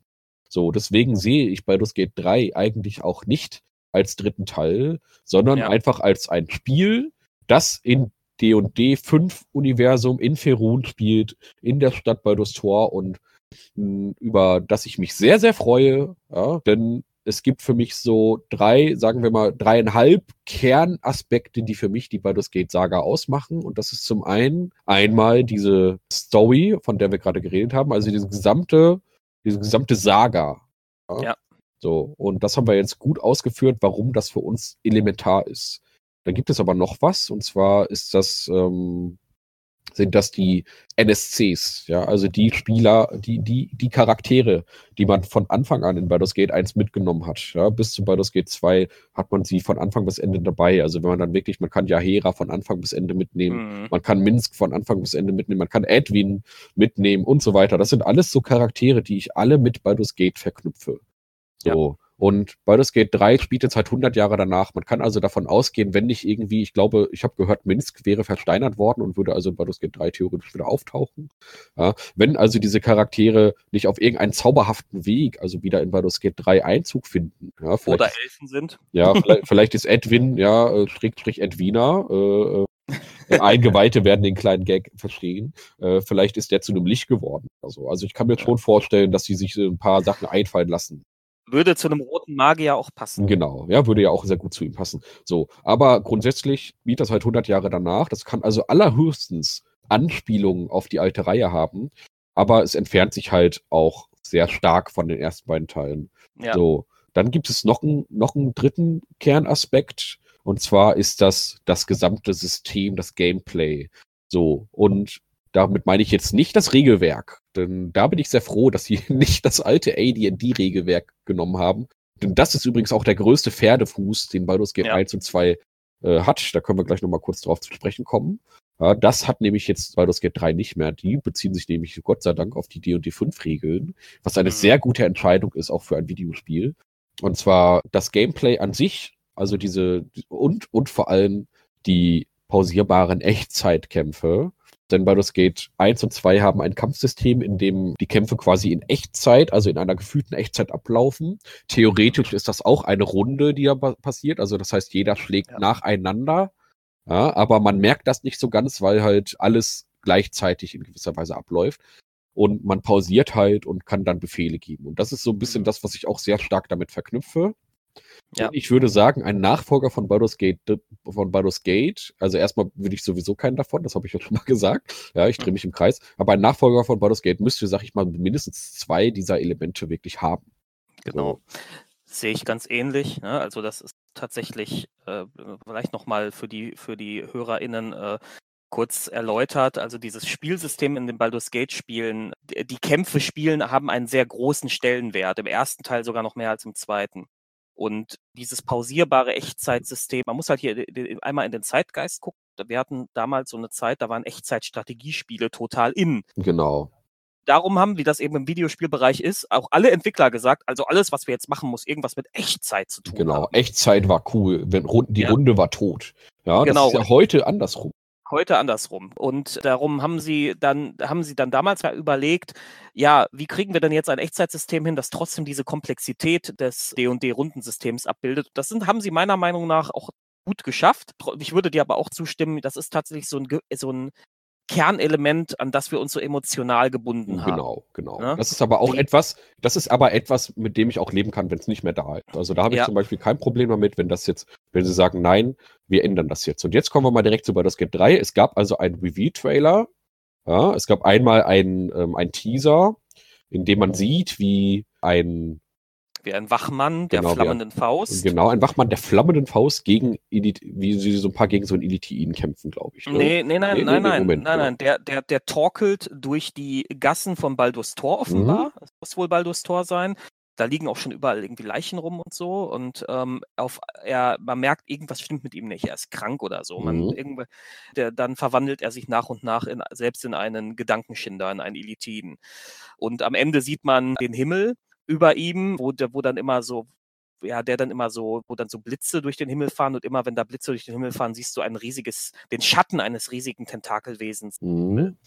Also hier wird ganz klar, äh, ganz klar auch schon der Feind benannt, um den es geht. Es geht um die Gedankenschinder, die Elitiden, also diese, diese Rasse extraplanarer Wesen, die ja an diese, an diese Lovecraftschen Sch- Cthulhu-Geschichten angelehnt sind, die krasse äh, mentale Fähigkeiten haben, also Psi und solche Geschichten, die können, und ja, die haben irgendeinen großen Geheimplan für die Eroberung der Welt oder so. Genau, also die, halt die genau was. Eliteiden, Gedankenschinder, Mindflayer auf Englisch sind eine der, der, der coolsten Gegner in, in der gesamten D&D-Lore, in der Ferun-Lore und ich finde die auch wirklich, waren auch immer meine Lieblingsgegner, auch in Baldur's Gate 2, da hat man auch, auch öfter mal Gibt mit es- denen zu tun. Gibt es genau, im Unterreich, ja, gibt es gibt ein, eine ganz große Sidequest, die, Genau. die auch zu den besten Sidequests des Spiels gehört. Genau, oder insgesamt auch. Es ist auch so eine Sidequest, an die ich mich immer sehr gerne erinnere. Sind auch wirklich gemeine Gegner, die ziehen dir halt da permanente Attribute ab und so, also die lernt man zu hassen. Mhm. Ja, also richtig gemeine Arschloch-Monster, ja, um es jetzt mal ganz kurz auszudrücken. Die haben halt dieses Cthulhu, die haben diesen Cthulhuiden Lovecraftschen Einschlag und die sind halt auch so ein bisschen Alien-mäßig, ja. Die haben, die haben immer diesen, diesen äh, leicht außerirdischen Touch. So. Mhm. Und die sind jetzt hier in Baldur's Gate 3 scheinbar der, scheinbar die Hauptgegner. Und man sieht dann in einem zweiten Trailer so ein paar ähm, Gefangene in einem Eliteiden-Komplex. Das also scheint erstmal so ein Komplex zu sein. Und dann geht so eine Tür auf und dann kommt da so ein, so ein Gedankenschinder rein und verpasst halt dir und noch so einer Githyanki, die man dann Mhm. nebenan sieht, so eine Larve, ja? so eine, eine Gedankenschinder-Larve, die dann erstmal so richtig schön in deinem, in deinem Auge verschwindet. Ja? Mhm. und äh, sich wahrscheinlich in deinem Hirn festsetzt. Eine sehr angenehme Szene, um es mal auszudrücken. so. Und dann findet man halt heraus, dass es hier nicht so ein Komplex ist, sondern dass es scheinbar ein, eine Art äh, eliteiden Raumschiff, da gibt es auch eine offizielle Bezeichnung für. Wie nennen die sich denn nochmal? So ein tentakelmäßiges eliteiden Ach, ich, ich weiß es Ja, gar nicht. also- es ist, es, wir wissen halt, dass die, Inter, dass die zwischen den Ebenen reisen können. Das ist halt so Genau. ein interplanares Raumschiff irgendwie. Genau, genau. Also so ein Eliteiden-Schiff, ja. Und damit sind die halt gerade so unterwegs. Und ähm, ja, und dann Greifen bald das Tor an. und greifen dann halt genau mit diesem, mit diesem Schiff halt bei das Tor an. Und- Klauen da Leute. Genau, und die holen sich da so ein paar Leute und so. Und dann werden die aber angegriffen von so ein paar Drachenreitern. Ja, man weiß auch nicht genau, was das für Drachenreiter sind, aber die verfolgen dann Das- halt. Sind auch Gith, Githyanki sind das. Ach so, ja, okay, das sind dann Githyanki, genau, die auf diesen Mhm. Drachen reiten, aber was das jetzt für eine, was das jetzt für eine, für eine Fraktion oder sowas zu sein scheint. Also, Das weiß man Ja, nicht. also- Also, was, was wir wissen, also was, was die tief in der D&D-Lore drin sind, dass Githyanki und Gedankenschinder sich wie die Pest hassen. Genau, das ist wie Schalke und Dortmund, ja. So, das sind die Schal Schalke und Dortmund der, der, der Peru. Oh mein von Gott, Peru. ja. Ja, so, von, von D&D. So, auf jeden Fall, äh, die beiden hassen sich halt und dann schaffen es halt aber die Gedankenschinder auf diesem Raumschiff so gerade noch schwer verwundet, also das Raumschiff stark beschädigt von den Drachenangriffen zu fliehen. Ja, die Gifi verfolgen die und schaffen es dann halt, dieses, dieses Schiff, das dann, glaube ich, durch zwei Ebenen insgesamt dann auch, auch, auch fliegt. Ja, dann stürzt das ganze Ding dann halt irgendwann ab. Ja, und man selbst ist halt ein Teil dieses Raumschiffs. Ja, also man ist an Bord dieses Raumschiffs, wird, stürzt ab und landet dann, wie man dann Ja. im Gameplay-Teil sieht, an irgendeiner Küste. Ja, und macht dann da auf und weiß halt erstmal scheinbar gar nichts. Ja, Mhm. also man legt dann, erstellt man sich seinen Charakter. Ja, witz, witzig, kleine, kleiner, kleine Seitenbemerkung. Die Larians scheinen es ja mit Küsten zu haben. Genau, das ist mir auch sofort aufgefallen, ja, weil genau Divinity 1 und auch 2 fangen, glaube ich, auch beide am Strand an. Ne? richtig. Das ist ein richtig. bisschen wie bei Bethesda, wo man immer im Dan in, einem, in einem Gefängnis anfängt. Ja. Also wie bei den Elder Scrolls Spielen. Fängt man bei, bei den Larians, Larians wohl immer an einer Küste an. Das finde ich jetzt Ja. nicht schlimm, ja. ist auf jeden Fall ganz cool, dass man dann auch da wieder an so einer Küste ist. Und ja, dann geht's halt los. Und jetzt sieht man halt auch schon, dass das Spiel ganz anders aussieht. Also erstmal Mhm. kurz, Baldur's Gate 1 und 2 waren 2D-Spiele. Das heißt, zweidimensionale Spiele, die immer aus einer festen isometrischen Perspektive waren. Da konnte man nichts Mhm. drehen, wenden oder sonst irgendwas. Und jetzt sind wir natürlich im Jahr 2020 und selbstverständlich sind diese Spiele jetzt Ja, dreidimensional. Vielleicht noch Ja, äh, ein, ein ganz wichtiger Aspekt für Baldur's Gate 1 und 2. Die Hintergründe waren immer handgezeichnet und Mhm. wirklich teilweise wunderschön handgezeichnet. genau. Die kann man auch heute noch sehr gut angucken. Das ist auch, äh, die Grafik ist heutzutage kein Grund, Baldur's Gate 1 oder 2 nicht spielen zu wollen, würde ich Das- Witzigerweise, also ich sehe ich sehe das auch so. Witzigerweise, im, äh, als sie im Stay Forever darüber gesprochen haben, über Baldur's Gate 1, meinte, glaube ich, Christian Schmidt, dass er das ganz schlecht, dass es ganz schlecht gealtert sei und er Ja, wobei der Christian Schmidt äh, ist aber auch ein, äh, ist aber auch ein alter Baldur's Gate Grinch gewesen, Ja. was Baldur's Gate 1 angeht. Ja, ja. Das muss man ja schon sagen. Ich will nur sagen, man kann es auch anders sehen. Ja, ja, klar, nee. Aber ich glaube, er bezog sich bei dem schlecht gealtert, aber nicht auf die Grafik, sondern auf das, auf das äh, System. Ja, das, so wie, das auch. Da hat er ja auch. Genau, das ist nämlich wirklich schlecht gealtert. Ja. Und das ist übrigens auch dieser große Pferdefuß von Baldur's Gate, von der alten Baldur's Gate-Reihe. So, aber wie gesagt, dann erstellt man sich halt in, in Baldur's Gate 3 seinen Charakter und hat einen sehr, sehr schönen Charaktererstellungsscreen, bei dem man halt auch wirklich die äh, einfach wie das heutzutage ist, in moderner Optik einen, äh, seinen Charakter erstellen kann und das ist das Schöne mit dem vollständigen D&D5-Regelwerk im Hintergrund. Und das ist das Schöne für uns D&D-Freaks, ja, die halt D&D5 kennen. Die haben wahrscheinlich sehr viel mehr Freude daran. Also ich freue mich da schon Ja. drauf, da genau diese Sachen, die wir alle schon auswendig kennen. Also wir müssen jetzt nicht mehr ein, ein Regelwerk erstmal lernen, Mhm. um, sondern man kennt das Regelwerk jetzt schon und spielt dann das Spiel, was auf diesem Regelwerk basiert. Wenn ich, Das ist ja, das ist wirklich was Tolles. Man weiß jetzt immer, was man machen will, wenn man auflevelt und so weiter. Das ist Ja, sehr schön. wenn ich dazu Ja. mal einen kleinen Erfahrungsbericht einwerfen kann. Also im Mhm. Vergleich, Baldur's Gate hatte das A und AD&D-Regelwerk und wir Ja. damals hatten, hatten keine Ahnung davon. Das Genau. Regelwerk war auch extrem intransparent. Man wusste, also ich, ich habe mich da einfach nur so mit per Gefühl irgendwie durchgeschlagen. Genau. Also um, um ein ganz klares plastisches Beispiel zu liefern, was zum Beispiel schon sehr seltsam war. Man hat also eine Rüstungsklasse, man setzt eine Lederrüstung an, zieht eine Lederrüstung an und dann hat man eine Rüstungsklasse von, keine Ahnung, acht oder so. Ja. Ja. Oh, und dann Am denkt Anfang man, mit, oh, also ohne Rüstung cool. mit 10. Und dann, Genau. dann fällt die immer weiter, je mehr Rüstung so. man Genau. trägt. Und dann sieht man eine Lederrüstung an und denkt, hä? Mhm. Ja, und dann zieht man eine Plattenrüstung an und dann sinkt das irgendwie auf drei und so. Dann merkt man, oh fuck. Also sinkende Rüstungsklasse ist besser als höhere Rüstungsklasse. In Ordnung, verstanden. Ja. Und dann gibt's da halt noch so ein paar andere Sachen, ETW 0 und Genau. so weiter und so fort. Den ich Und übrigens Taco, früher immer ja. nur als Edwo gelesen habe. Ich auch, ja. so. Und den, und den Taco, ja, und so weiter. Ja, das Also da ist ja, das ist ja der englische Edwo, der Taco. Ja, genau, sag ich doch. Ja, so. Und äh, also gibt ganz viele Begriffe, die dann da so auftauchen, die man halt einfach frisst. Ja. Man weiß halt einfach, ähm, okay, eine Plattenrüstung ist besser Ja, pass auf. Okay, das Schwert, äh, das, das brennt, wenn ich das anziehe, Mhm. das ist besser als das Schwert, das nicht Ja. brennt und so weiter. Ja, so, das sind so ein paar Sachen, die man sich dann ein bisschen erschließt, Ja. aber so richtig durchgestiegen durch AD&D bin ich nie Also so auch ganz. bis heute ich- nicht. Man weiß halt Ja. immer, man, man muss im Prinzip nur bei einigen Dingen wissen, okay, höher ist besser und niedriger ist Mhm. besser. Ja, pass auf. So, Und, Ja. und Jetzt habe ich vergessen, was ich sagen wollte. Ja, ja, ich, ich, ich passe auf, ich passe auf. Ja, so, und jetzt, jetzt haben wir das Gegenteil. Ja, jetzt haben wir ein Regelwerk, das erstmal sowieso sehr viel zugänglicher ist. D&D ist 5 ist also sehr zugänglich. Und für Leute, die das schon kennen, die haben ja noch mehr Freude daran. So, es gab ja natürlich auch damals zu, also zu Baldur's Gate-Zeiten Leute, die, AD, die das AD&D-System kannten.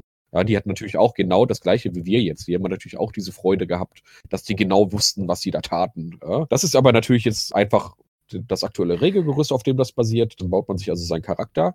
Man kann auch Giffy Yankee auswählen übrigens, Ah, ganz cool. interessant. Ja. Ja, Giveaway allerdings nicht oder Gizerei, Gizerei, je nachdem, wie man die aussprechen möchte. Was ich sehr schade finde, weil ich die interessanter finde. Ja, Giffy Yankee sind nämlich eher die Bösen, ja, und Gizerei sind eher die Guten, wobei die sich beide auf einer äh, chaotischen Im Ebene Limbus und äh, im Nimbus und und ja, also wir haben natürlich eine Wertbindung an Gizerei, weil wir aus Planescape Torment übrigens auch so ein ISO Infinity Spiel, weil wir da den Dakon kennen und Dakon war ein sehr interessanter Charakter. Dakon, übrigens Genau, hat Planescape Torment, was so die Erzählstruktur angeht, nur als Oh, kurzer Dave. Einwurf. Ja, Was so die Erzählstruktur angeht, stand Pate für Baldur's Gate 2, was was so der, den Umgang mit NPCs und so angeht.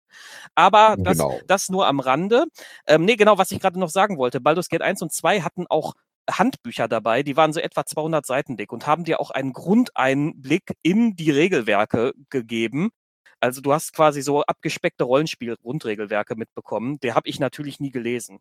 so. ja, also äh, das ist dann natürlich auch, wir waren halt auch jung, Ja. ja, hatten keinen Bock, dann so ein Und wir haben es ja trotzdem, Regelwerk im wir haben's ja Ne, trotzdem genau, das geschafft. Spiel hat, ja, genau, es hat ja, wir haben es ja durchgeschafft und mehrfach durchgespielt, also gar kein Problem. Aber- hat ja, hat ja funktioniert. Aber worauf ich Ja? eigentlich hinaus wollte, ich wollte halt ein positives Beispiel nennen dafür, wie, wie sich das anfühlt, wenn man so ein Spiel spielt und das Regelwerk kennt. Und zwar gibt es Ja. dieses wunderbare Pathfinder Kingmaker, ist auch so ein Infinity-like äh, Rollenspiel, das eben auf der Pathfinder-Lizenz basiert. Und die basiert ja, die, haben- die haben sie ja damals gekauft von Wizards of the Coast. Das ist nämlich eigentlich D&D 3.5 mit ein paar kleinen Veränderungen, aber im Großen und Ganzen ist das, wie, hat die Basissachen funktionieren alle genauso.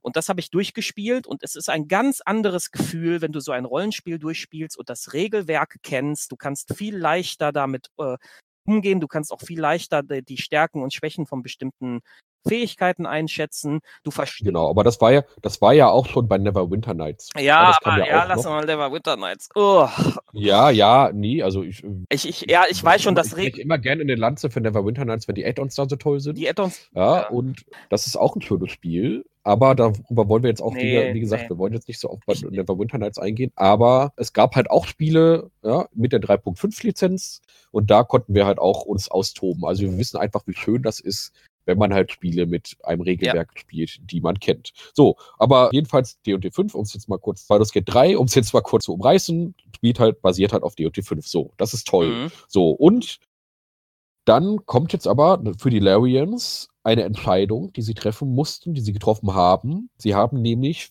um diesem Regelwerk auch wirklich gerecht zu werden, das Echtzeitsystem abgeschafft und haben jetzt ein Rundensystem eingebaut. Mhm. Ja, von mir aus sehr gerne. Denn ich habe da eigentlich kein Problem mit. Ich spiele sehr gerne rundenbasierte Spiele. Ich habe die Divinity-Spiele von denen, jedenfalls den ersten Teil, gespielt und ich finde, das Kampfsystem ist ganz fantastisch. Also wenn die was können, dann ist es ein Rundensystem richtig cool zu machen. Und das haben sie auch hier gezeigt. Sie haben sich sehr viele, sehr viel Einflüsse aus ihren Divinity-Spielen auch hier einfließen lassen in die Runde. Man kann auch hier physikalisch interagieren. Man kann Gegenstände aus dem Inventar Gegnern an den Kopf werfen. Mhm. Ja, also das sind so Sachen, also da haben sie wirklich coole Ideen drin Mhm. und das wird alles verwoben mit den D&D 5 Regeln. Ja, gerne. So.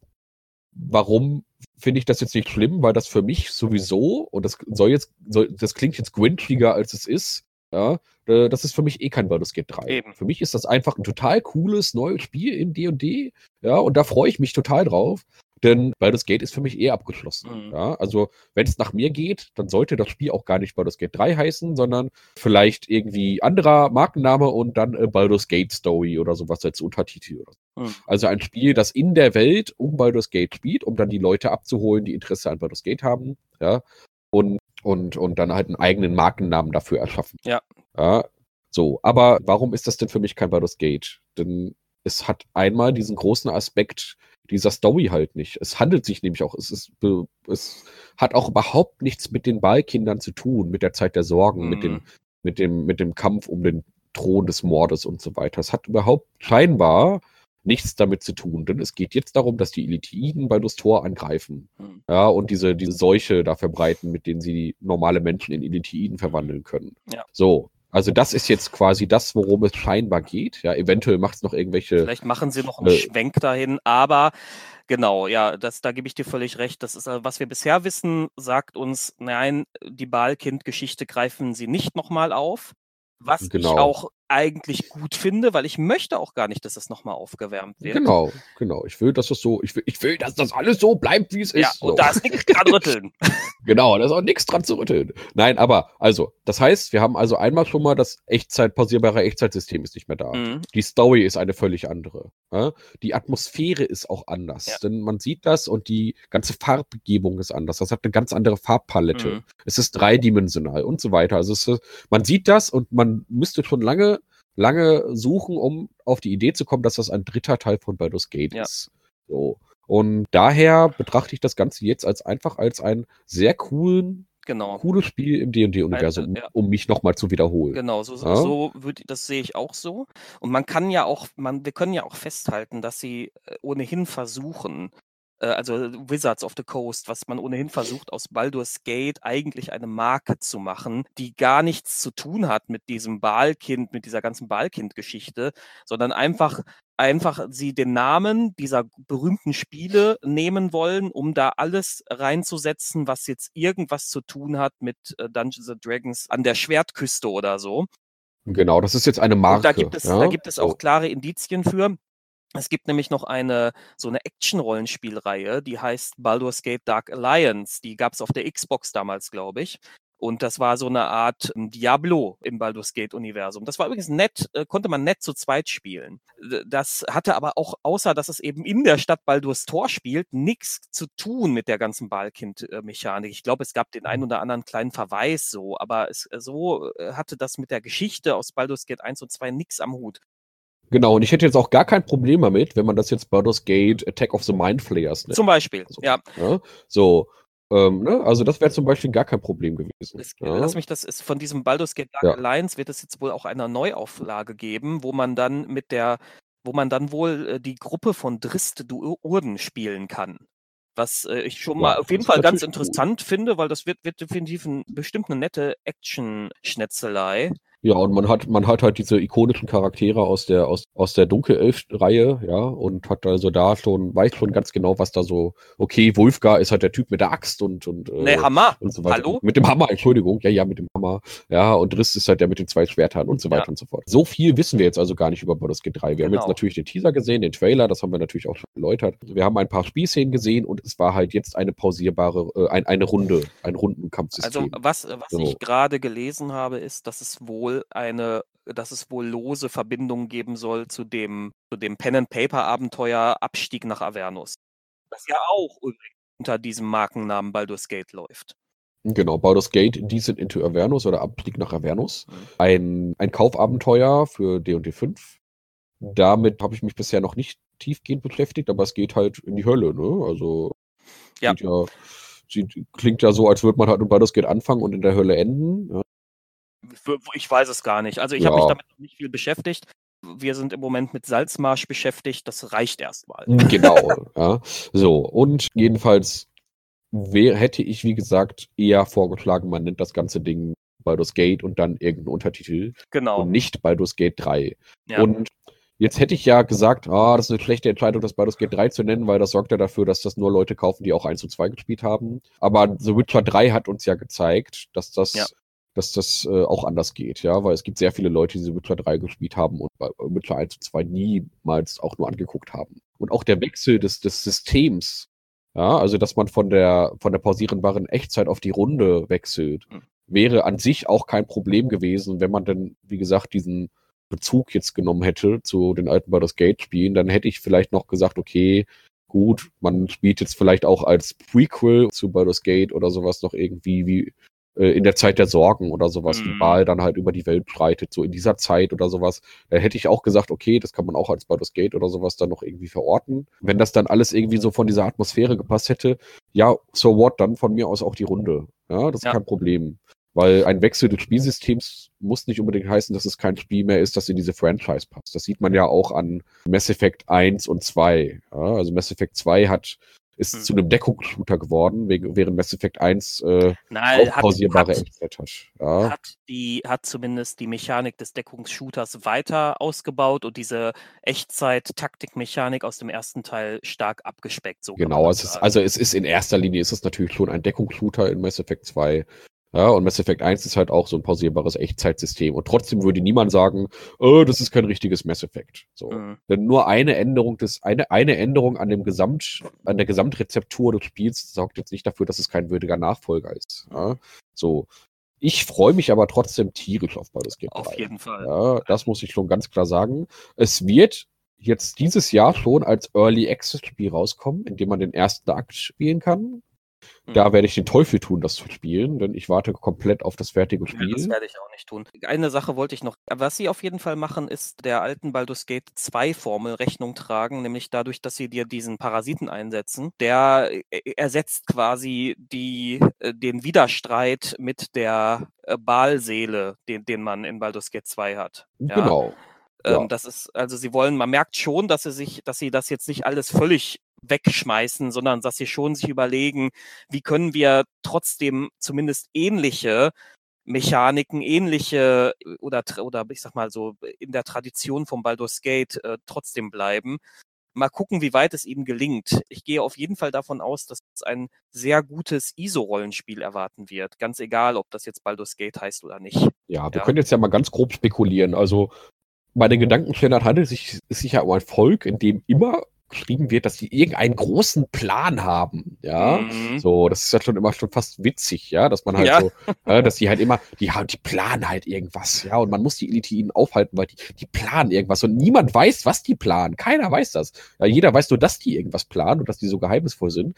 Und ich glaube, Baldur's Gate 3 nimmt jetzt quasi diesen Plan mal auf. Ja? Mhm. So, denn ich vermutlich haben sie geplant, alle Menschen in Elitiden zu verwandeln, ja, alle Mhm. Lebewesen.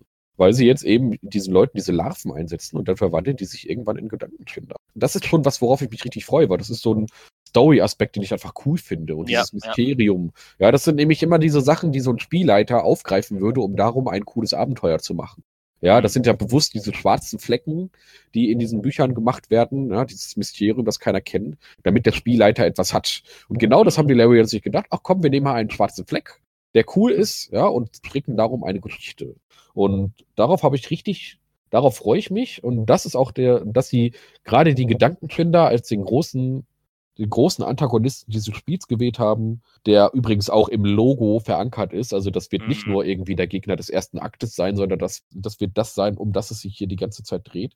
Ja. Das ist das, worauf ich mich freue. Und dass man da auf diesem Ebenenschiff irgendwie unterwegs ist. Das ist nämlich auch so ein Aspekt, auf den ich mich ein bisschen freue, dass man vielleicht dann auch, also ich spekuliere jetzt einfach mal wild drauf los, dass man vielleicht dann auch irgendwie durch Ebenen reist, ja, dass man Mhm. vielleicht auch verschiedene Ebenen besucht, ja. Dann hätte es nämlich, wenn es so kommen sollte, vielleicht sogar einen stärkeren Bezug am Ende sogar zu Planescape Torment als Genau. zu äh, Baldur's Gate. Ja. Genau, und genau diesen Aspekt, den finde ich cool. Und von mir aus dürfen die da sich jetzt sich komplett austoben. Weil ich, wie gesagt, ich mich wiederhole mich, ja, für mich ist das halt eh kein Baldur's Gate 3. Nee. Ja. Und ich sehe da eher die Parallele zu früher. Damals gab es diese SSI Goldbox Spiele. Mhm. Das waren ganz viele Spiele, die im, äh, die in Ferun und im D&D-Universum gespielt haben. Ja, und jedes hatte, ich glaube, da gab es auch welche, die zusammengehangen, zusammenhingen. Und eins der bekanntesten da ist auch, wie heißt es, Pool, Pool of Radiance, ja, Ah, oder, Pool, ja. oder Pool of Radiance, ja. So, da gab es nämlich auch eine, ein altes SSI Goldbox-Spiel, das später übrigens auch nochmal zweiten Teil bekommen hat, sehr viel später. Das waren übrigens auch schon rundenbasierte Spiele. Ja? Mhm. Und ich würde eher sagen, das steht bisher eher in der Tradition dieser Spiele. Und ich vermute sogar mal, da bin ich jetzt mal ganz stumpf, ich wette, die Larians, die wollten gar kein Baldur's Gate 3 machen. Die wollten, glaube ich, einfach nur ein Spiel in D&D machen. Und dann hat aber Wizards of the Coast gesagt, hey Leute, nee, nee, nee, wir machen jetzt mal Baldur's Gate 3. Na, nee, nee, Ja. nee, nee, das stimmt, das stimmt nicht. Stimmt weil das sie nicht? haben, Stimmt's nicht, nee, sie, weil sie haben sich tatsächlich nach Divinity Original Sin 1 be- ganz explizit um die Lizenz für Baldur's Gate beworben. Ah, okay. Na gut, Hm. in Ordnung. Ja, dann, äh, dann habe ich mich da vertan. Ja, Äh, Also, aber du hast natürlich, du kannst natürlich trotzdem auf eine Weise recht haben, dass die sich schon überlegt haben, gut, jetzt haben wir diesen großen Namen und damit Mhm. haben wir jetzt einfach die Möglichkeit, im D&D-Universum hier äh, ein, ein Spiel anzusiedeln, weil sie auch, die werden auch wissen, dass die Geschichte zu Ende ist, die Ja. Wahlkind-Geschichte. Und das ist eigentlich auch gut, dass die das wissen. Daran erkennt man ja auch, ja, die werden auch, man hat ja auch die Divinity-Spiele gespielt. Man erkennt halt, dass die sich viele, die, dass die all diese Spiele, die wir gespielt haben, natürlich auch gespielt haben. Hm. Ja, die haben Ahnung davon. Und eine einzige Befürchtung, also eine, so- eine einzige Sorge, die ich hätte, wäre, dass sie diesen Meta-Ebenen-Humor aus Divinity irgendwie einfließen Äh, lassen. Aber ja, wobei, ich vermute mal, dass die das nicht machen werden, aber Ja. das fände ich jetzt ärgerlich, wenn das da so wäre.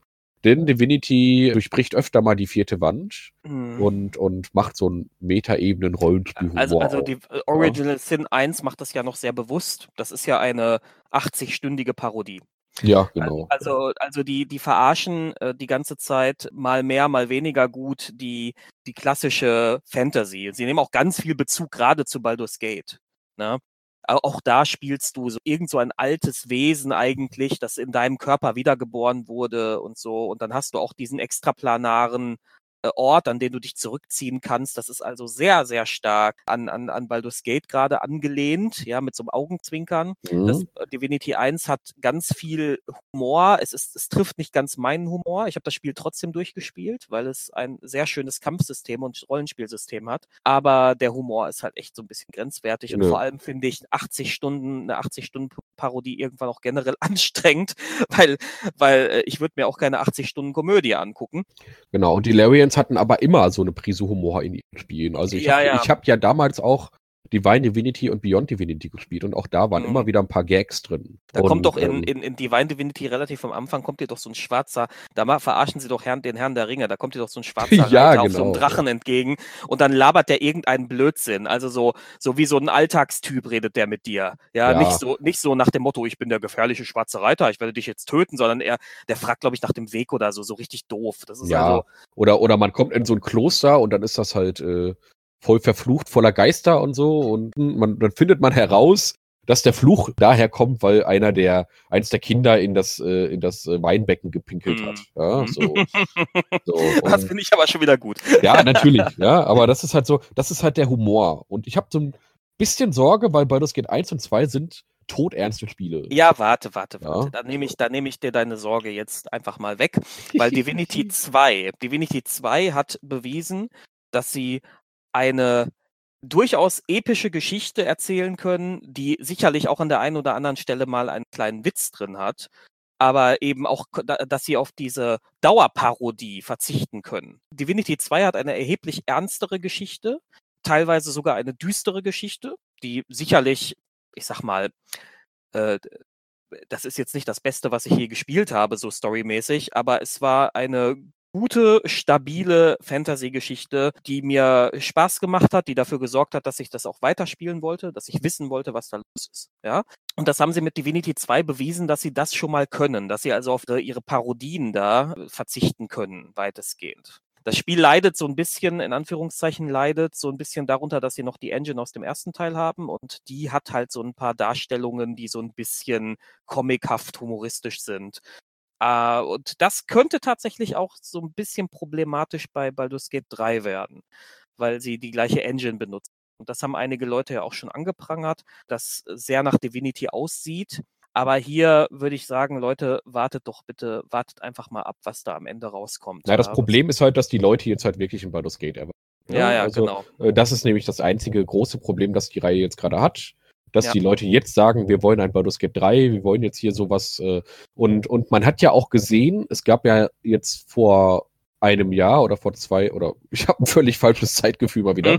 aber es gab ja jetzt wieder so eine, so eine, so ein kleines Reboot dieser ganzen äh, westlichen, westlichen Rollenspiele dieser Art äh, durch Kickstarter, denn diese nach Baldur's Gate 2 und dann auch nach, ja eigentlich nach Baldur's Gate 2 waren diese Spiele eigentlich relativ tot. Da kam nicht mehr viel.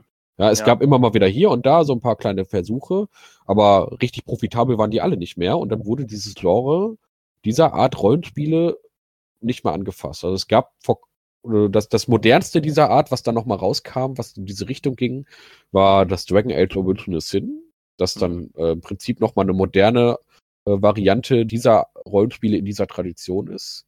Was, was, was nochmal? Dragon Age Original Sin, hast du gerade Äh, Ach, gesagt? meine Güte, Dragon Origins. Age, äh, Ja. Dra Dragon, Dragon Age Origins, meine Güte. Ja, ja, ja, genau, Dragon Age Origins, ja. Kommt auch ein S drin vor, ja, so. Das hat auch nochmal gezeigt, wie diese Spiele in moderner Weise aussehen können und das war auch ein sehr cooles Spiel. Ja. Leider war alles andere, was von Dragon Age danach kam, halt nicht mehr geil, aber äh, das ist ein anderes Thema. Und dann kam halt jetzt nochmal äh, irgendwann dieses Pillars of Eternity und Oh ja. Pillars of Eternity 2 und Tyranny und Torment, Tides of Numenera und Pathfinder. Pathfinder, und Mhm. so weiter und so fort. Und die haben bewiesen, dass es da noch einen Markt für gibt. Genau. Äh, der Markt ist jetzt nicht so groß, dass man damit irgendwie ein Assassin's Creed Konkurrenz machen kann, aber er ist groß genug. Was mir Hoffnung gibt, ist, dass jetzt Wizards of the Coast jetzt, indem sie zeigen, dass sie, indem sie jetzt ein Baldur's Gate 3 machen, zeigen, dass sie Interesse am digitalen Spielemarkt haben. Sie haben ja auch mit Magic äh, the Gathering Arena ein sehr erfolgreiches Spiel in dieser Mhm. im Videospielsektor rausgebracht.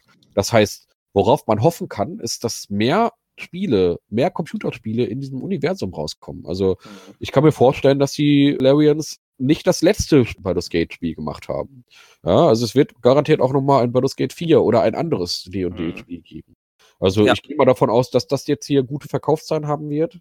Ja, und alle D&D 5 Fans, die auch noch Interesse an Computerspielen haben, werden das wahrscheinlich ungesehen einfach nehmen. Ja, Ja. da muss man noch nicht mal ein alter Baldur's Gate Hase sein. Deswegen erwarte ich jetzt einfach mal, dass das recht erfolgreich sein wird. Da kann man jetzt ewig spekulieren. Irgendwann wird jetzt die Early Access Version rauskommen, die ich nicht spielen werde, wo ich mir aber garantiert mal ein, zwei Berichte zu durchlesen werde. Und dann wird 2021 wahrscheinlich das vollständige Spiel kommen. Und dann werden wir bestimmt noch mal einen Podcast machen, um Baldur's Gate 3, wenn wir das dann durchgespielt haben, Ja. in seiner Gänze zu besprechen. Trotzdem habe ich so ein bisschen, äh, gucke ich so ein bisschen kritisch da drauf, weil du sagtest ja zu Recht, der Markt ist dann doch überschaubar groß. Ja. Und wenn wir uns mal die bisherigen Spiele anschauen, die jetzt so relativ erfolgreich waren, also Pillars of Eternity 1 war sehr erfolgreich, Pillars of Eternity 2 war wohl offenbar kein ökonomischer Erfolg. Wenn wir dann zum Beispiel uns noch mal Pathfinder dazu nehmen und Divinity, das sind so die drei großen Reihen im Moment.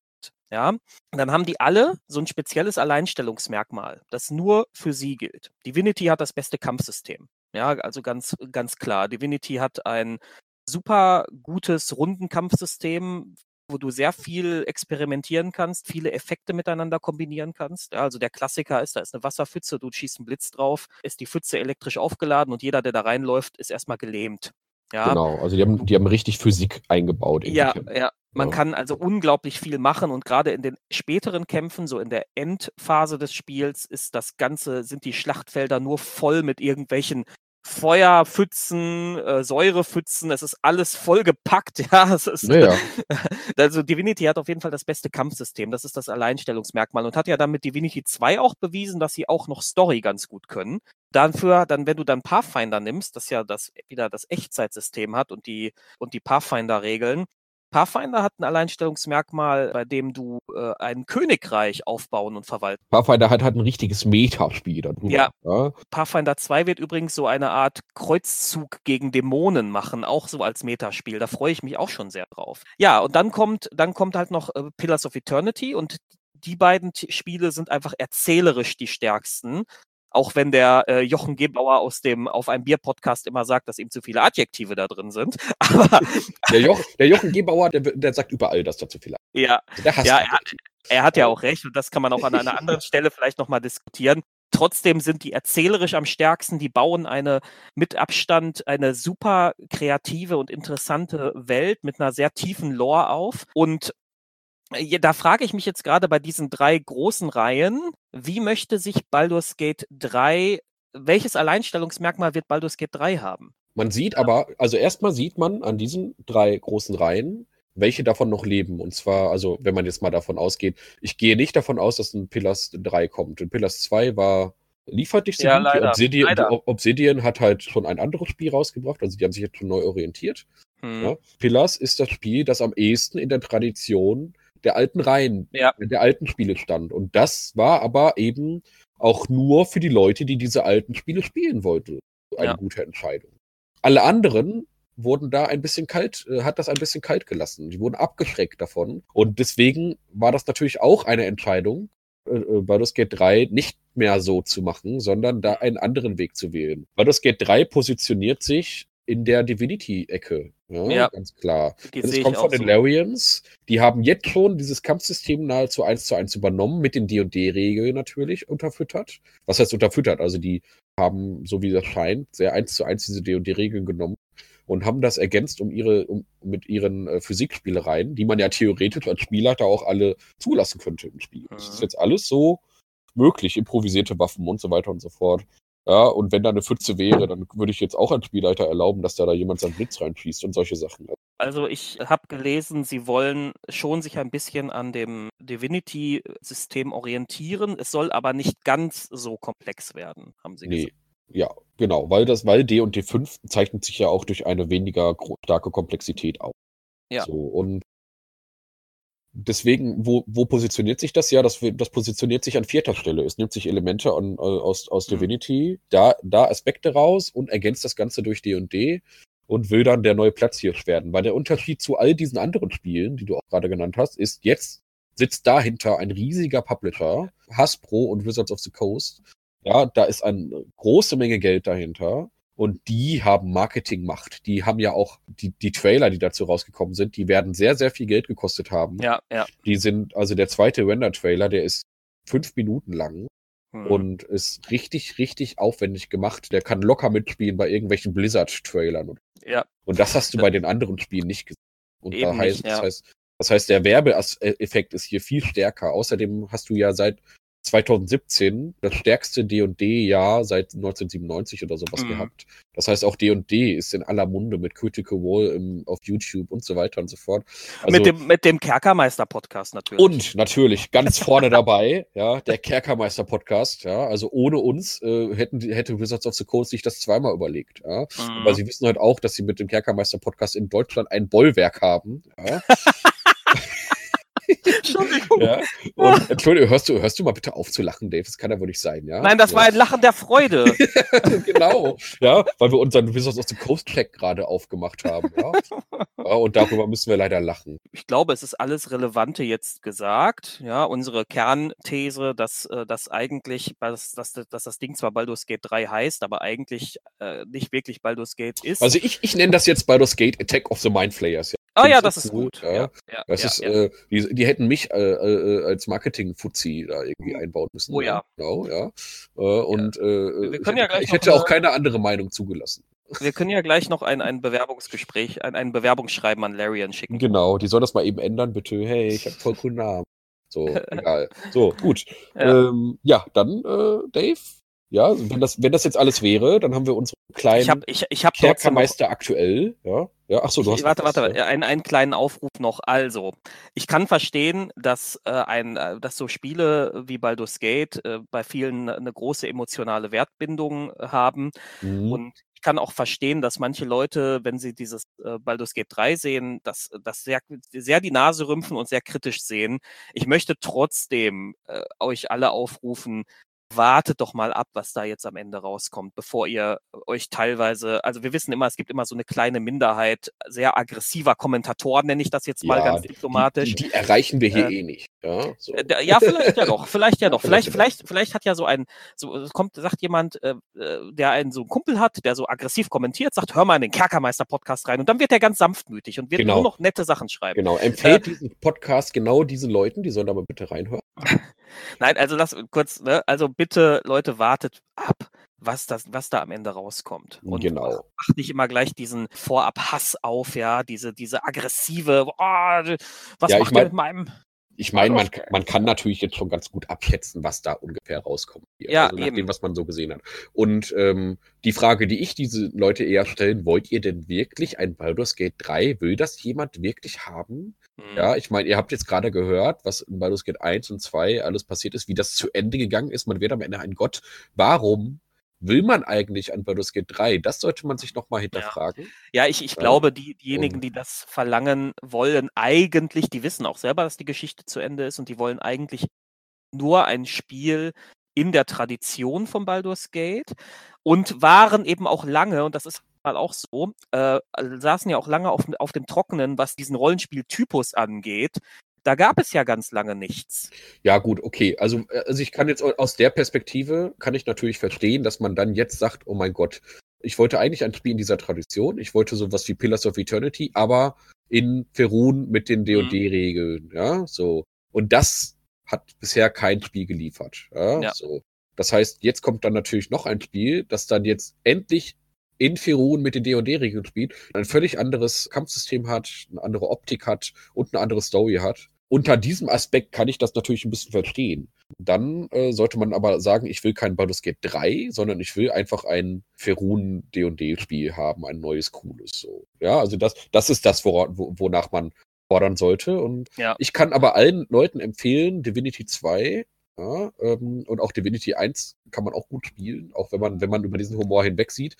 Es hängt so ein bisschen davon ab, was sind jetzt eure Vorlieben. Wir haben ja gerade diese drei großen genannt, die da im Moment den Markt so vor allem ausmachen. Wenn eure Vorlieben eher erzählerisch sind, weil ihr, ne, weil ihr eine gute, gutes Worldbuilding und eine interessante Story haben wollt, dann sind die Pillars-Spiele für euch das Beste.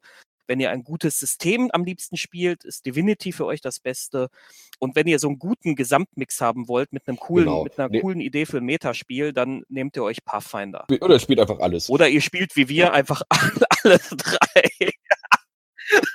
Dass die, äh, dass die Skeptiker, ohne das jetzt irgendwie negativ auszudrücken, ähm, äh, vielleicht Divinity 2 mal anspielen müssten, um halt ein bisschen zu gucken, ob dieses Kampfsystem nicht vielleicht doch total cool Ja. ist. Weil ich kenne keinen, der das nicht gespielt hat und dachte, das ist das geilste Kampfsystem der Welt. Also das ist nämlich halt auch etwas, wo man eigentlich sich freuen könnte, wenn ein D&D-Spiel in diesem Universum.